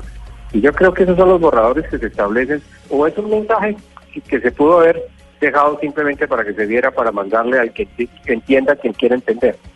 Pero es que yo creo que hacer ostentación de dos aviones rusos y luego hacer ostentación sobre todo lo que pasó eh, políticamente en la región, intereses eh, eh, transnacionales en, el hermano país, pues lógicamente hay un interés de, de- estabilización que tiene que pasar por todos estos elementos y tiene que ser analizado en cualquiera de los escenarios. No nos podemos llamar a errores a pensar que, que, si se piensa o no se piensa, tiene que haberse pensado, porque extrañamente diría yo que no se piense cómo se movilizaría y cómo tendríamos que prepararnos en el caso, pero yo no creo que sea iniciativa ni de Estados Unidos, ni mucho menos de Colombia, de hacer agresión hacia el hermano país de Venezuela. Ayer los medios, eh, gobernador, hablaban de la llegada de un alto mando militar de los Estados Unidos precisamente para hablar acá en Bogotá y para revisar el tema fronterizo. Eh, ¿A usted le han comunicado algo al respecto sobre reuniones con esta persona o con algo el gobierno nacional? No, no tengo idea, no tengo idea. Hemos sabido lo mismo que ustedes, pero, pero no, no, yo no tengo información sobre ello. Pues gobernador Ricardo Alvarado, gobernador del departamento de Arauca, queríamos escuchar la voz precisamente del departamento más afectado cuando se habla de una crisis con Venezuela, cuando tenemos la crisis migratoria, cuando vemos desplazados por cuenta de la situación social y económica que está viviendo el vecino país y por supuesto pues su voz era más que importante tenerla hoy con nosotros. Muchas gracias por habernos acompañado. Feliz tarde y pues ya feliz almuerzo. Muchísimas gracias. Sí, esto es un acto de soberanía, también de seguridad, pero sobre todo de creencia con una región que lo ha puesto todo y que creemos que el camino de la solidaridad y el desprendimiento y querer a Venezuela y querer a Venezuela significa buscar solucionar sus dificultades de su gente, que en última es lo que nos importa. Dios la bendiga y muchas gracias. Muchas gracias a usted, gobernador. Queríamos también contactar a los gobernadores del departamento de Boyacá, que también comparte frontera con eh, Venezuela, y también al gobernador del departamento de Norte de Santander. ¿Qué fue lo que pasó? ¿Por qué los gobernadores de Boyacá y de Norte de Santander eh, no quisieron hablar al respecto? El gobernador de Boyacá nos había confirmado, pero nos dice su oficina de comunicaciones que amaneció enfermo. Y el gobernador de Norte de Santander también eh, nos dijo que estaba en una reunión eh, como con su gabinete de gobierno, pero al final nunca contestó el teléfono. Pero el departamento de Arauca es el más afectado en caso de que algo vaya a pasar. Pero digamos que la conclusión, a pesar de los eh, chavistas, a pesar de lo que diga el presidente Nicolás Maduro de tener listo todo el ejército y de que la gente esté armada, pues una confrontación bélica es bastante improbable, por lo menos de este lado, por lo menos del lado de Colombia. Y si, y si se llegase a dar, es por cuenta de una distracción que se quiere dar a nivel interno en Venezuela. Así es, y eventualmente eh, se estaría hablando, si es del caso de una legítima defensa, en caso de injerencia militar activa, directa, como vías de hecho, como decía este gobernador, en territorio nacional. Pero se descarta totalmente una injerencia colombiana, pues, y de tropas colombianas en territorio venezolano. Camila y doctor Pombo, mire, la, la posibilidad más, más inminente que existió de una confrontación bélica entre Colombia y Venezuela fue en 1987, durante el gobierno de Vigilio Barco y de Lucinchi, por la famosa, el famoso aquel encuentro que hubo en, en mar territorial de la, la corbeta Caldas y, el, y una patrullera venezolana. En ese momento, eh, que fue cuando realmente hubo una posibilidad real de una confrontación bélica entre Colombia y Venezuela, afortunadamente intervino la OEA y otros organismos internacionales y la situación fue superada. De tal manera que yo sí creo que en estos momentos esa circunstancia, como lo hemos escuchado en la mañana de hoy, es, es por lo pronto eh, no es probable.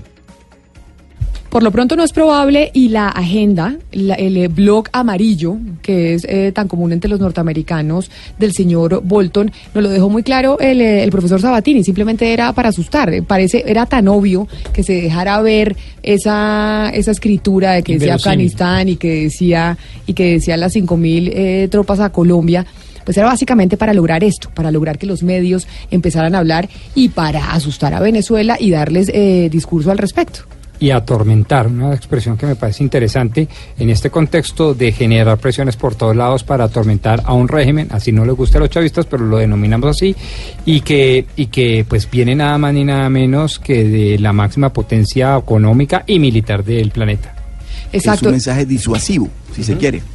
Pero sí, es, es una, es una estrategia, es una estrategia que están utilizando eh, los norteamericanos, qué tan in- inteligente pueda llegar a ser, pero básicamente fue un anzuelo que quería que mordieran los medios de comunicación, que mordiera Venezuela, y efectivamente así fue. Muchas veces los gobernantes hacen eso para que empecemos a hablar eh, del tema. Era tan evidente que igual, pero igual como no lo hablábamos. Sí, como no cómo tocaba. no lo habla cuando el asesor Pero de claro. seguridad del presidente de los Estados Unidos tiene eso en, eh, en un blog y además empezó eh, a, a circular por, eh, por Estados Unidos y por periodistas de ese país. Era absolutamente inevitable eh, no tocar el tema, o sea, tocaba pues obviamente hablar, mirarlo como lo hicimos desde distintas perspectivas y, pues bueno, aquí siguen siendo los resultados, pero yo diría, y lo pongamos en positivo Camila, nos dio pie para abordar la problemática de manera mucho más holística, integral y nos sirvió. Hay que agradecerle por lo menos desde estos micrófonos al señor Bolton que gracias a esa notica, queriendo o no queriendo, pues nos sirvió para analizar y profundizar sobre esta problemática. Y desde estos micrófonos decirle a los, a los chavistas y también al gobierno de Nicolás Maduro que obviamente están abiertos porque queremos también escuchar esas voces, no solamente la de la oposición, no solamente la de la gente cercana a Guaidó, sino también la del chavismo, la del gobierno de Nicolás Maduro. Es la una de la tarde. Hasta aquí los acompañamos nosotros en Mañanas Blue. Los, los dejamos con Ricardo Espina, que llega con su equipo para Meridiano.